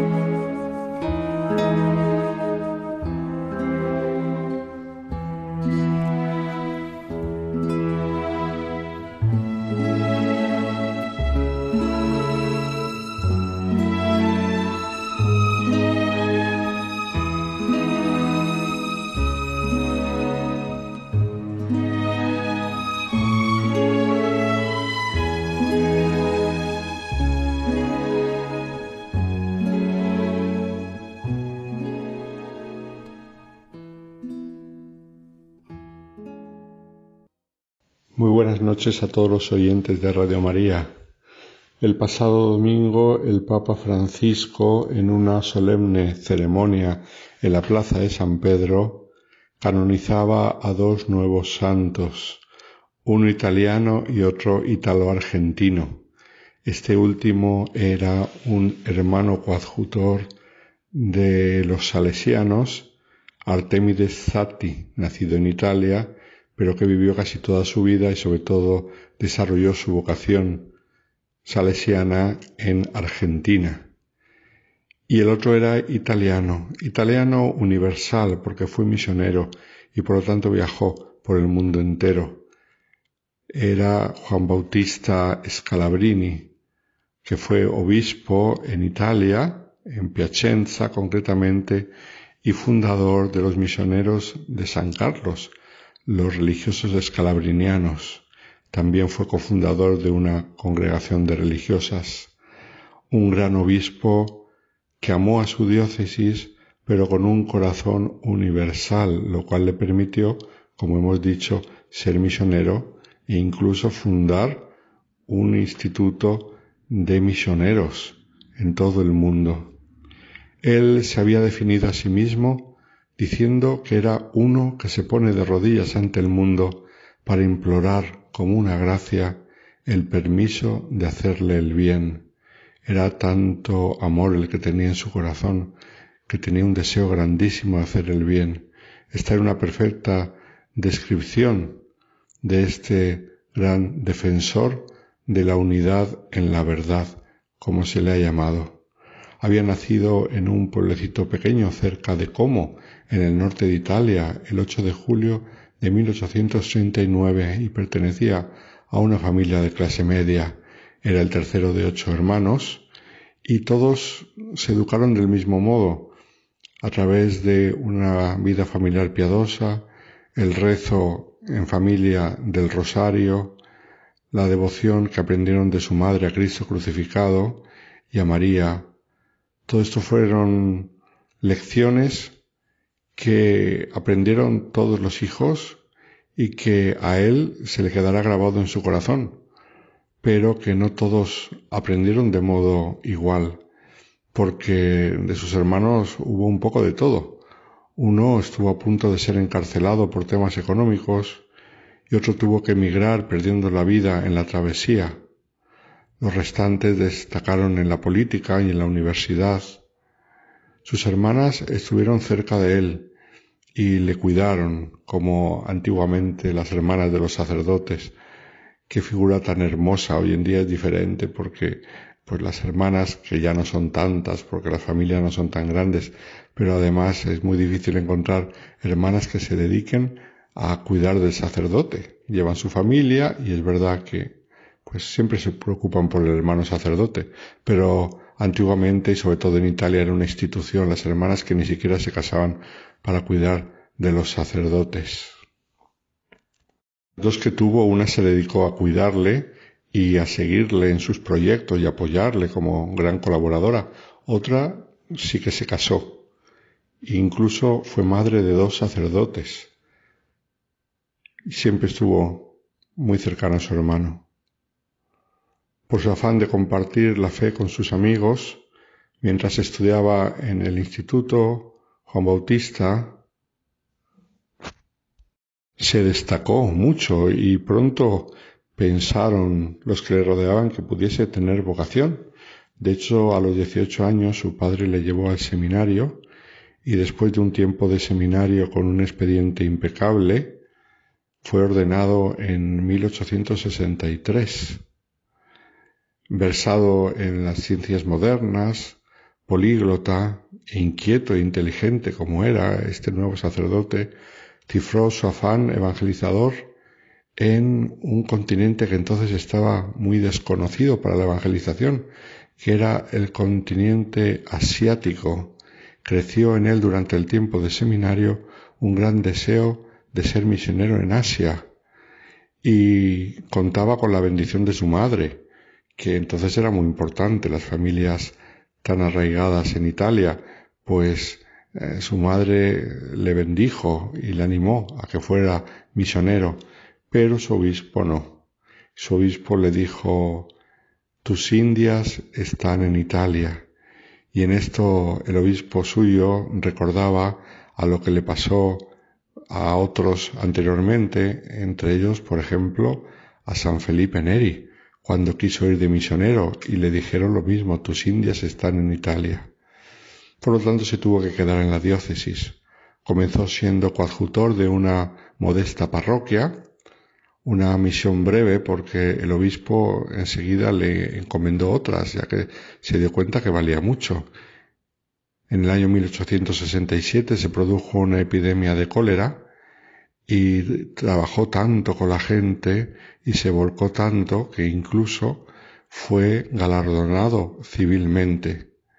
Ese mismo año fue designado vicerrector del seminario en el que después mm, llegará a ser también el rector. Esta fue una ocasión de ejercer la docencia y de conocer a sacerdotes, que luego también en el futuro le ayudarán en su labor misionera. En esta época conocerá a San Luigi Guanella, otro gran santo italiano de aspiraciones misioneras y que trabajó mucho con los italianos inmigrantes en el mundo entero. También trabajará con los discapacitados, como es conocido. Y el testimonio de don Luigi Guanella y de su santidad dejó una impronta muy grande en este joven sacerdote, rector del seminario, que en 1870 será nombrado párroco en San Bartolomé. Allí su quehacer apostólico era extraordinario. Fundó un jardín de infancia, promovió la obra de San Vicente de Paul destinada a niños enfermos y creó un oratorio para jóvenes en la, en la parroquia. Se ocupó también de los sordomudos, a los que ayudó de manera decisiva, haciendo todo un grupo y utilizando métodos fonéticos nuevos. Por eso se hizo famoso también en su parroquia. También se implicó activamente en temas sociolaborales, Mm, pero siempre con un trasfondo espiritual, ayudando a los trabajadores, pero siempre queriéndoles llevar mm, por la vía de la doctrina social de la Iglesia con una fe bien clara y manifiesta. Incluso llegó a escribir un catecismo para niños y dictó una serie de conferencias sobre el Concilio Vaticano I que no pasaron desapercibidos por el Papa Pío IX, porque le llegaron noticias sobre este joven sacerdote tan emprendedor, de modo que no tenía más que 36 años cuando fue nombrado mm, obispo de Piacenza, una sede eh, a la que llegó en el año 1876 y durante casi 30 años actuará como pastor infatigable, ejemplar, de aquella diócesis. Cuenta a sus contemporáneos que tenía la agenda repleta con la administración de sacramentos, predicación, visita a las parroquias, asistencia a los sacerdotes y a la gente. Visitó cinco veces las 365 parroquias de su diócesis, a pie o a caballo, ya que en aquella zona todavía no había llegado el progreso para transporte de otro modo. Realizó tres sínodos diocesanos, reformó los estudios eclesiásticos, consagró doscientas iglesias, nada menos, y sobre todo lo más importante, se preocupó por infundir en todos el amor por el Señor en la Eucaristía, esto es, el amor por la comunión frecuente y la adoración perpetua. Junto con otro sacerdote, en el año 1895 fundó una congregación de religiosas, las Hermanas del Sagrado Corazón. Pero sin duda su acción más representativa la llevó a cabo con los emigrantes. Conocía perfectamente el drama del éxodo de los que partían de Italia con el ideal americano en sus corazones. Era muy normal, los italianos han emigrado siempre ha habido mucha pobreza en el norte y en el sur y entonces encontramos italianos por todas partes. Vamos a Norteamérica, hay muchísimo italiano, vamos a Sudamérica, hay muchísimo italiano, vamos por el norte de Europa, hay muchísimo italiano, porque ha sido un país de mucha emigración. Partían de su tierra mm, con la esperanza de una vida mejor. Y muchos, por desgracia, hallaron frustrados sus sueños, incluso pusieron en riesgo, incluso perdieron su fe por el vivir en una tierra nueva. Entonces el obispo de Piacenza, Scalabrini, viendo el peligro que corrían de perder la fe, al cambiar de tierra, al alejarse de sus raíces culturales y espirituales, en el año 1887 decidió, decidió crear la Congregación de los Misioneros de San Carlos, los Scalabrinianos, que fueron aprobados por el Papa León XIII con el fin de dar asistencia religiosa y humana a los emigrantes italianos, por lo tanto, en el mundo entero, porque como hemos dicho, la emigración italiana ha sido abundante y por todas partes. A Monseñor Scalabrini se debe, por ejemplo, el que una gran santa de las primeras de Estados Unidos, Santa Francisca Javiera Cabrini, se fuera de Italia a América en 1889 para socorrer a niños huérfanos y enfermos italianos. El ahora beato nunca abandonó a sus emigrantes. Visitó a los que se hallaban en América del Norte y del Sur en dos ocasiones. No podía viajar mucho mucho porque tenía sus obligaciones en la diócesis, pero hizo abundantes viajes. Su consigna fue hacerme todo a todos para ganarlos a todos para Cristo, y ciertamente lo consiguió.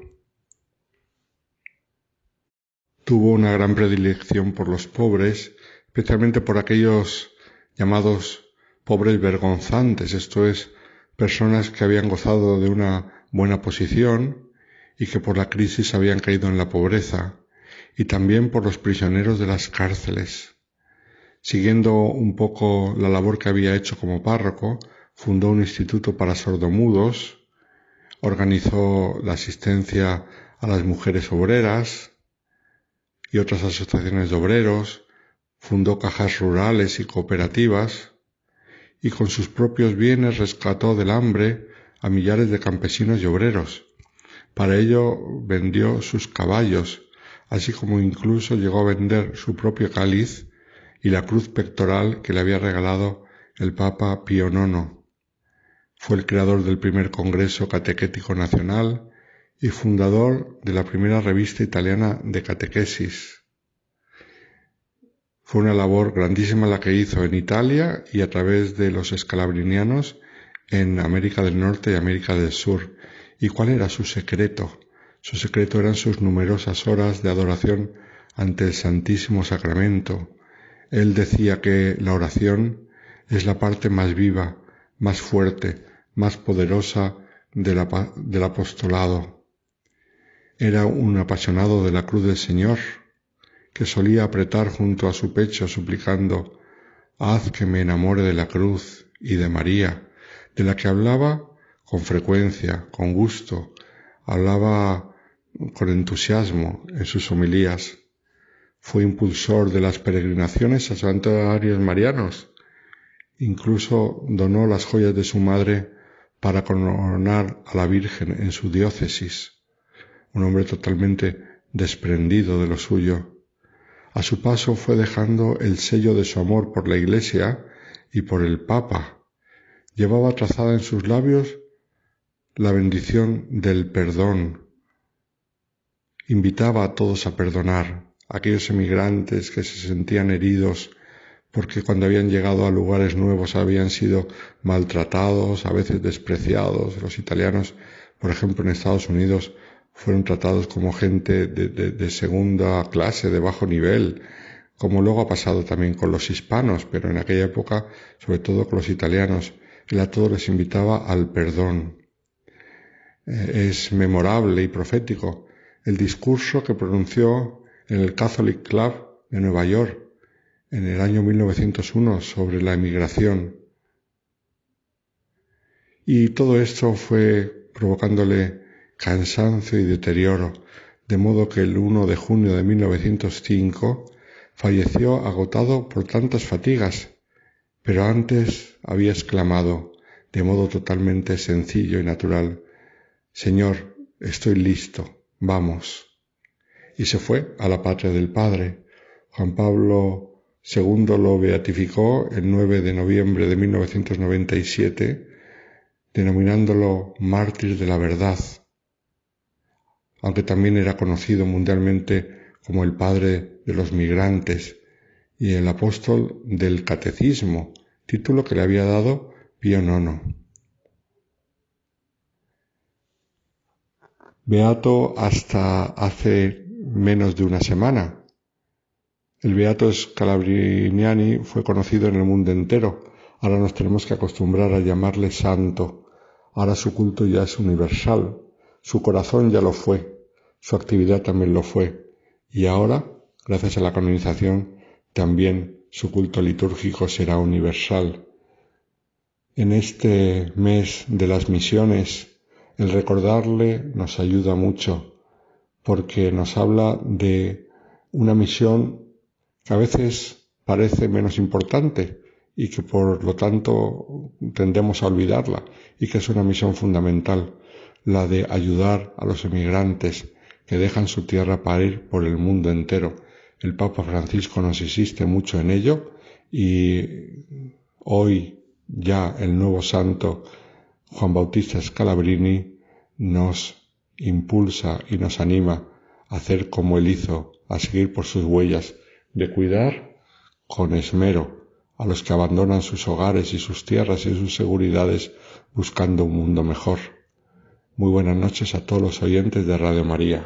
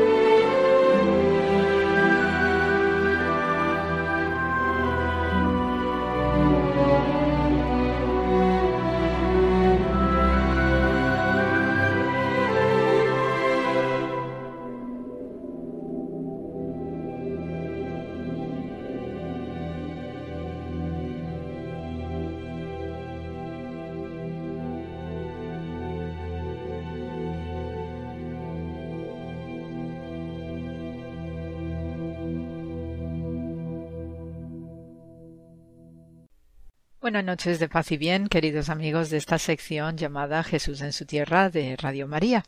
Y bueno, pues todavía disfrutando de un tiempo espléndido desde el punto de vista atmosférico, con cierto calorcito todavía, menos mal, y también pues arrancando eh, clases universitarias de manera intensa mis alumnos comentaban esta semana ¿no? que se sentían muy muy animados eh, porque eh, hemos tenido la lectura litúrgica de nuestras iglesias pues una mención que hace Jesús de Nazaret al profeta Jonás, hablando o comentando, ¿no? La señal del profeta Jonás. Entonces, justo como estamos arrancando este curso, leyendo, ¿no? Traduciendo y comentando el libro de Jonás, pues eh, mis alumnos se sentían muy, muy eh, contentos y alguno pues me decía, wow, qué subidón tenemos, profesora. Entonces, pues nada, os voy a comentar, ¿no? Sobre este personaje de Jonás a propósito y por qué también Jesús de Nazaret tiene esta referencia a este buen hombre que huyó de Dios.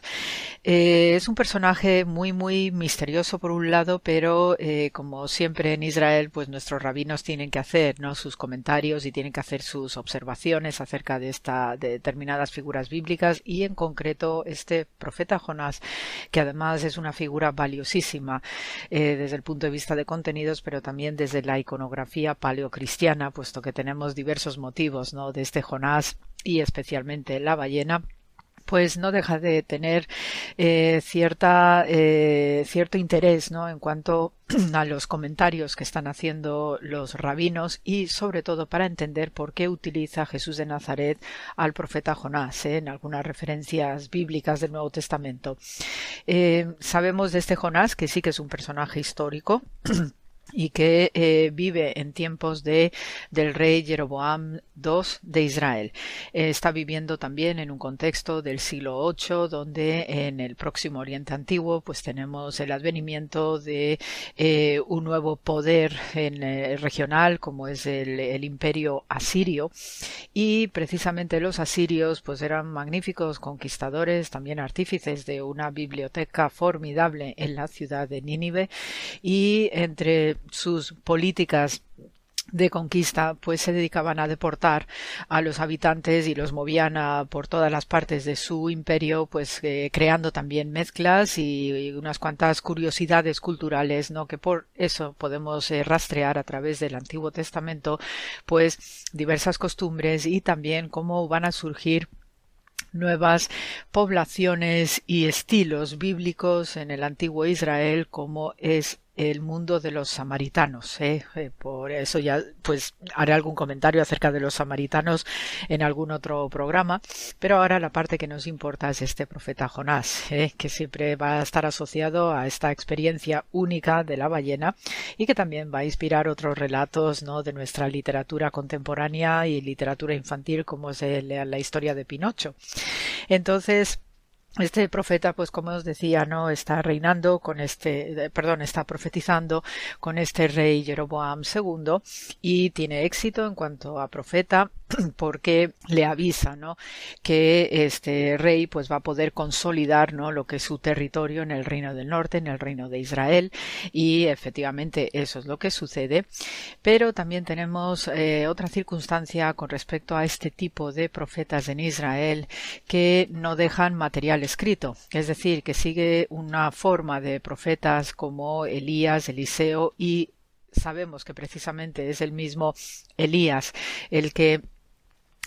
le confirma como profeta junto con Eliseo. Entonces, eh, todo este momento no profético de Israel, que luego después va a dar un giro eh, dramático con los siguientes profetas, empezando por Amós y después los Isaías, Ezequieles, etcétera, ellos sí van a dejar constancia por escrito de su misión y su labor profética, pero con estos primeros no. Entonces nos tenemos que fiar y guiar pues por lo que nos cuenta el texto bíblico, ¿no? Desde el punto de vista también de la historia. Eh, profética. El caso es que este Jonás, pues sabemos, ¿no? Que eh, está eh, profetizando en pleno momento asirio, es hijo de Amitai y precisamente también ese apellido, ¿no? Que tiene Jonás, pues es muy significativo porque Amitai significa el que pronuncia, ¿no? Palabras verdaderas. Una ocurrencia que sucede, y esto es lo que nos explican los rabinos, es que y para poder también entender este libro de Jonás, ¿no? Pequeñito, de cuatro capítulos, pero muy rico en simbolismo y sobre todo por la actitud del profeta que huye, que vuela como una paloma, porque ese es lo que significa el nombre de Jonás, pues con el comentario rabínico se nos dice que eh, es un profeta que tiene éxito en esta corte, del rey eh, del norte del reino de Israel y además tenemos una mención expresa en el libro de Reyes no de este profeta Jonás.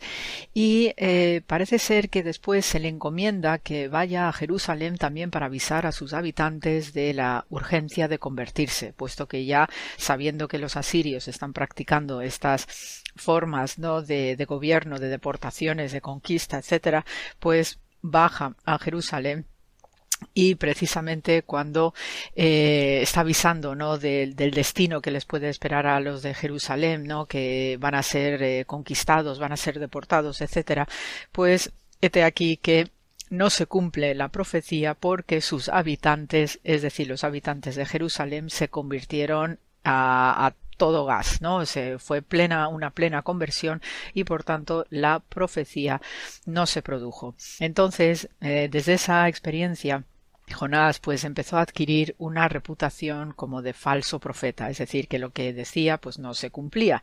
Entonces, en este sentido, los rabinos pues comentan a propósito de la historia de Jonás que cuando ya está viviendo en Nínive probablemente pues estaba viviendo en Nínive para o como fruto ¿no? de estas deportaciones que hacían los asirios, pues también eh, en cuanto recibe eh, el aviso de Dios ¿no? de que debe ejercer ¿no? su ministerio profético, pues sale corriendo porque dice sí, si yo eh, hago como sucedió en Jerusalén, que les estoy avisando y resulta que todos se convierten, pues de nuevo me van a acusar de falso profeta. Y efectivamente eso es lo que sucede y lo que se puede leer a través del libro de Jonás, que todos los ninevitas en cuestión de 24 horas y después de hacer un ayuno fortísimo que incluía el ayuno de los animales también, pues todos ellos se convirtieron, ¿no?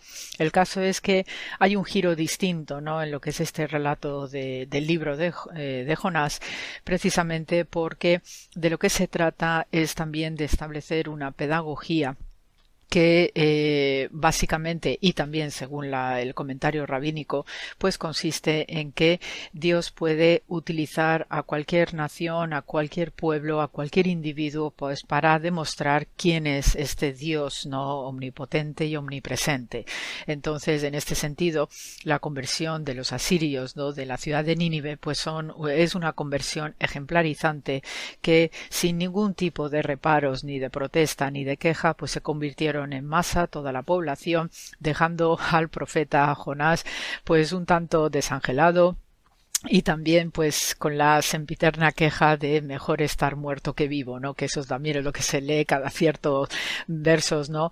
De esta interactuación que tiene eh, Jonás con, con, su Dios, ¿no? El caso es que eh, la pedagogía que también se transmite en este libro de Jonás eh, tiene pues historias añadidas que hacen los comentaristas rabínicos. Y por ejemplo pues la experiencia formidable que tiene con la ballena eh, según los rabinos dice que esta ballena eh, tenía un destino también un tanto siniestro porque tenía que ir al encuentro del formidable monstruo marino Leviatán y tenía que ser muerto por el Leviatán. O sea que hay un aspecto también sacrificial no en esta historia de Jonás. Y por tanto cuando Jonás está dentro de la ballena pues le dice al pez grande, dice, llévame ante el leviatán para ver cómo podemos evitar esta triste circunstancia, ¿no? Entonces, efectivamente, la ballena lleva a, dentro de su barriga a Jonás y Jonás le enseña a Leviatán la señal de Abraham. Y en ese momento, Leviatán sale huyendo, pues como que alma que persigue al diablo, nuestra expresión popular, y eh, la ballena que lleva a Jonás pues se salva y entonces allí pues después de los tres días no que está el, profeta dentro en sus entrañas pues ya le lleva sano y salvo a una costa.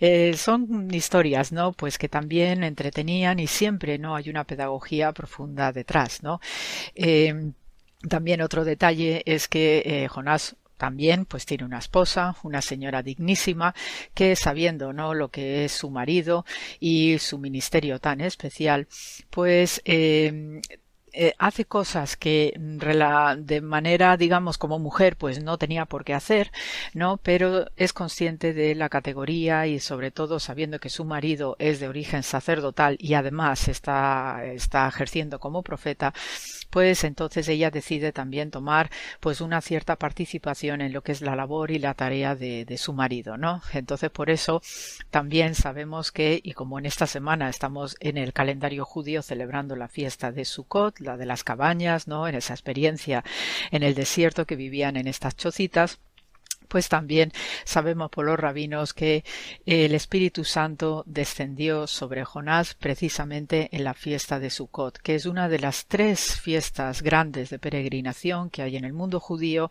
y la mujer de Jonás pues eh, ofreciéndose también de una manera abnegada a ayudar a su marido en su ministerio, no solo como sacerdote, sino especialmente como profeta, pues decide ir en peregrinación con su marido a Jerusalén, caminando sin ningún tipo de privilegio, ni de ir subida a un pollino, ni de ser llevada en carreta.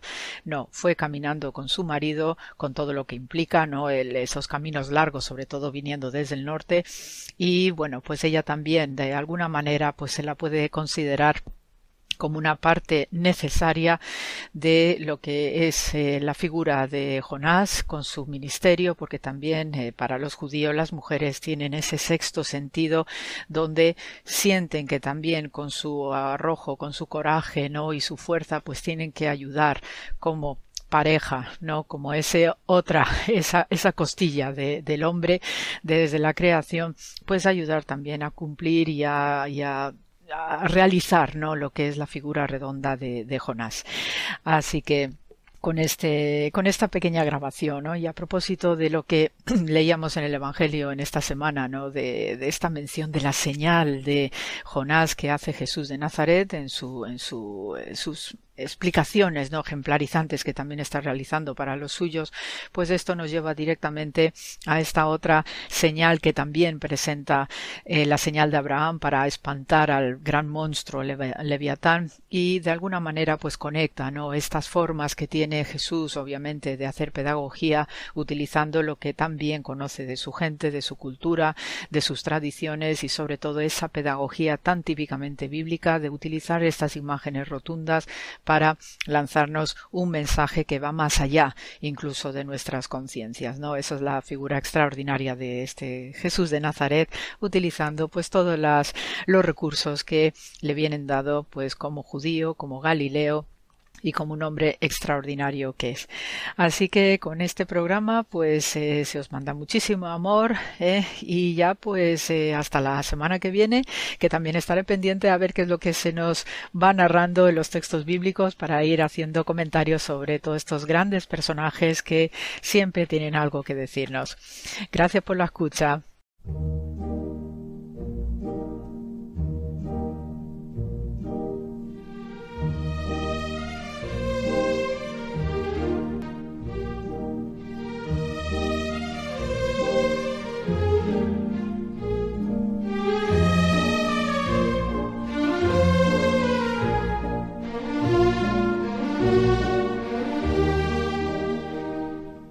Queridos amigos de Radio María, hoy el diálogo de José Manuel y mío, pues es sencillamente, se puede decir más que nunca, poner después del día que es de Santa Teresa y lo que hemos vivido aquí, pues poner lo poquito que hay en nosotros, ¿verdad?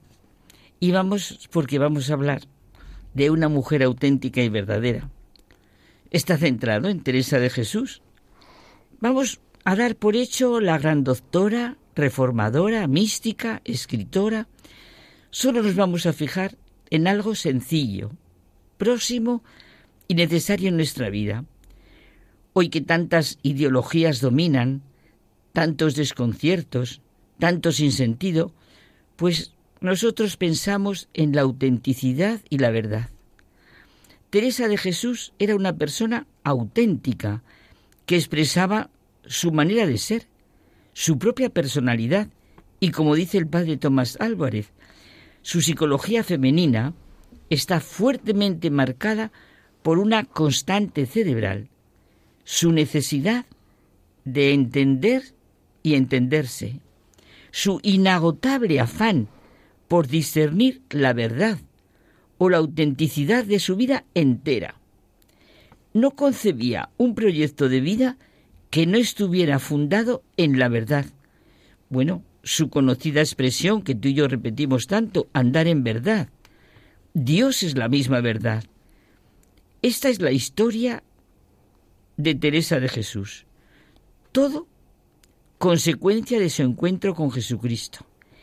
Y en el fondo, la admiración que siempre ha causado es por esa manera de ser que comunica la verdad, lo auténtico, lo valioso, su condición veraz y agradecida. ¿Te acuerdas que comentábamos nosotros otro día?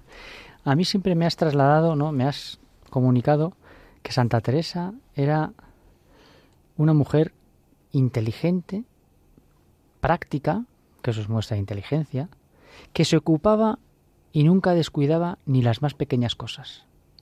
Y bueno, eh, a mí me has contado innumerables anécdotas y expresiones en las que aparece ese sentido práctico, ¿no? sí, por ejemplo, no diré cosa que en mí o en otras no la tenga por experiencia. Esta es buenísima, ¿eh? Que no lo tengo yo por experiencia. la conocidísima, hasta entre los pucheros anda el Señor. Sin intereses ni dineros habría más amistad. Mm. Gran merced, y eso lo digo yo ya, me la he contagiado, pero lo digo ya por experiencia. Gran merced hace Dios a quien pone en compañía de buenos. La humildad es andar en verdad. Bueno, cortamos porque... Teresa de Jesús es una mujer cercana, que se presenta como una persona de carne y hueso, que comprende magistralmente al ser humano. Mira, José Manuel, eso yo siento que lo expresa de manera vital y existencial. Por eso le gustaba ya también tanto San Agustín. Oh Dios mío y mi sabiduría infinita, sin medida y sin tasa, y sobre todo los entendimientos angélicos y humanos. Y esta expresión a mí, oh amor, que me amas más de lo que yo me puedo amar ni entiendo. ¿Para qué quiero, Señor? Desear más de lo que vos quisierais darme? ¿Para qué me quiero cansar en pediros cosa ordenada por mi deseo? Pues todo lo que mi entendimiento puede concertar y mi deseo desear, tenéis vos ya entendido sus fines, y yo no entiendo cómo me aprovechar. En esto que mi alma piensa salir con ganancia, por ventura estará mi pérdida. La verdad es que Santa Teresa es una mujer que llama la atención que eligió como oración para su vida y su muerte, y no permitáis jamás, Señor, que nada me separe de vos. Claro, porque de Dios no puede separarnos ni el dinero, ni el poder, ni las grandes cualidades, ni los problemas, ni los dolores, ni los triunfos, ni tampoco los fracasos, ni lo que algunos pueden entender como el deber, porque ya no sería deber, sino disfraz, en lo que realmente creemos día a día es en las tentativas individuales encaminadas a lograr que en este mundo se respire mejor, haya más alegría, más fe, más esperanza, más amor. Bueno, hacer como decía ella, poner lo poquito que hay en mí. Mil vidas pusiera yo para remedio de un alma de las muchas que veo perder. Y como me vi mujer y ruin e imposibilitada de aprovechar en nada en el servicio del Señor, que toda mi ansia era y aún es que pues tiene tantos enemigos y tan pocos amigos, que esos fuesen buenos. Y así determiné hacer eso poquito que yo puedo y es en mí. Qué importante estas palabras de pues tiene tantos enemigos y tan pocos amigos, que esos fuesen buenos. Y así determiné hacer eso poquito que yo puedo y es en mí. La verdad es que es, un, es una reflexión para, para, para, para saborearla, ¿verdad? Poner lo poquito que hay en mí. ¿Cuántas veces en la vida basta con esto? Es cierto. Mira, ella eh, bueno, como acabamos de ver, no dice cosa que no haya sido fruto de la experiencia. Y comprendo, ahora me viene lo que dice Gilbert Cesbron, un novelista, que solo cree en los pobres medios, en los medios humildes y repetidos, en los medios que se hallan al alcance de cualquier hijo de Dios. Y es que Teresa de Jesús mujer auténtica, como hemos dicho, y verdadera, sabe que lo importante es lo que cada uno puede poner en la vida. Como hemos dicho, en los medios humildes y pobres que tenemos cada uno a nuestro alcance, en los gestos secretos, en los sacrificios invisibles, en el silencio y en la eficacia del dolor superado, ¿verdad? Hoy sí, esto es importantísimo, José Manuel. Nos transmite que nuestro sufrimiento cobra sentido en la cruz redentora de Jesucristo. Sin cruz no hay resurrección. Solo con ese amor misericordioso que nos ama más de lo que nosotros nos podemos amar y entender, ese amor divino y humano nos hace inteligible y rico el sufrimiento que es inevitable. Ella ha vivido lo que expresa en sus poemas, que en la cruz está la vida y el consuelo, y ella sola es el camino para el cielo. En la cruz está el Señor del cielo y tierra, y gozar de mucha paz, aunque haya guerra. En este suelo todos los males destierra, porque ella sola es el camino para el cielo. dice el Papa Francisco que tenerla como amiga, como compañera en nuestro, eh, en nuestro peregrinaje terrenal, confiere seguridad y sosiego al alma. Claro, y sabemos perfectamente que su camino es el de la oración. Esa oración, yo esta frase no sé, la de veces la habremos repetido y yo desde luego constantemente he sentido dentro. Oración que es tratar de amistad con quien sabemos nos ama. Siempre que siento, bueno, mejor dicho, siempre siento junto a Teresa de Jesús a mi fundador, San Enrique de Oso. Eso me lo has oído también. Mm. Es conocido como el apóstol teresiano del siglo XIX. Y Dios quiera que nosotras seamos teresianas como él quería. Oye, ¿y quién hubiera sido Teresa de Ahumada si no hubiera querido ser Teresa de Jesús? y sin hacer ese poquito que había en ella. Pues con esa frase que a mí tanto me gusta y que hemos repetido muchas veces y que yo me he reído mucho contigo con ella, que es la determinada determinación teresiana. Por eso llegó a ser quien fue. Estupendo. Por la determinada determinación. Y de poner lo poquito que hay en nosotros. Pues buenas noches y nuestra más cordial felicitación por tener a Teresa de Jesús con esa maestra tan maravillosa que tenemos. Hasta la semana que viene.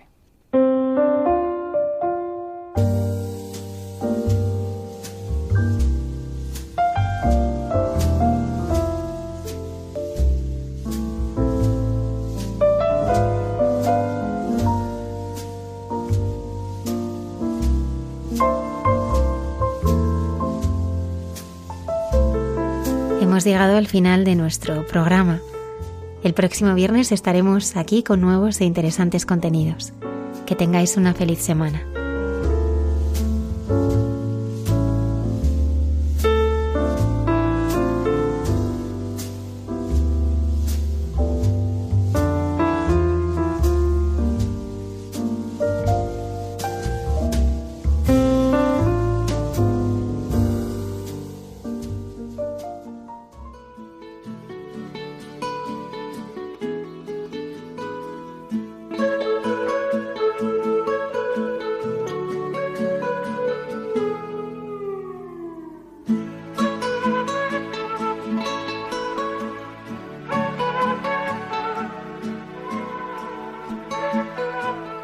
Así finaliza en Radio María. Hay mucha gente buena. Un programa dirigido por Almudena Delgado.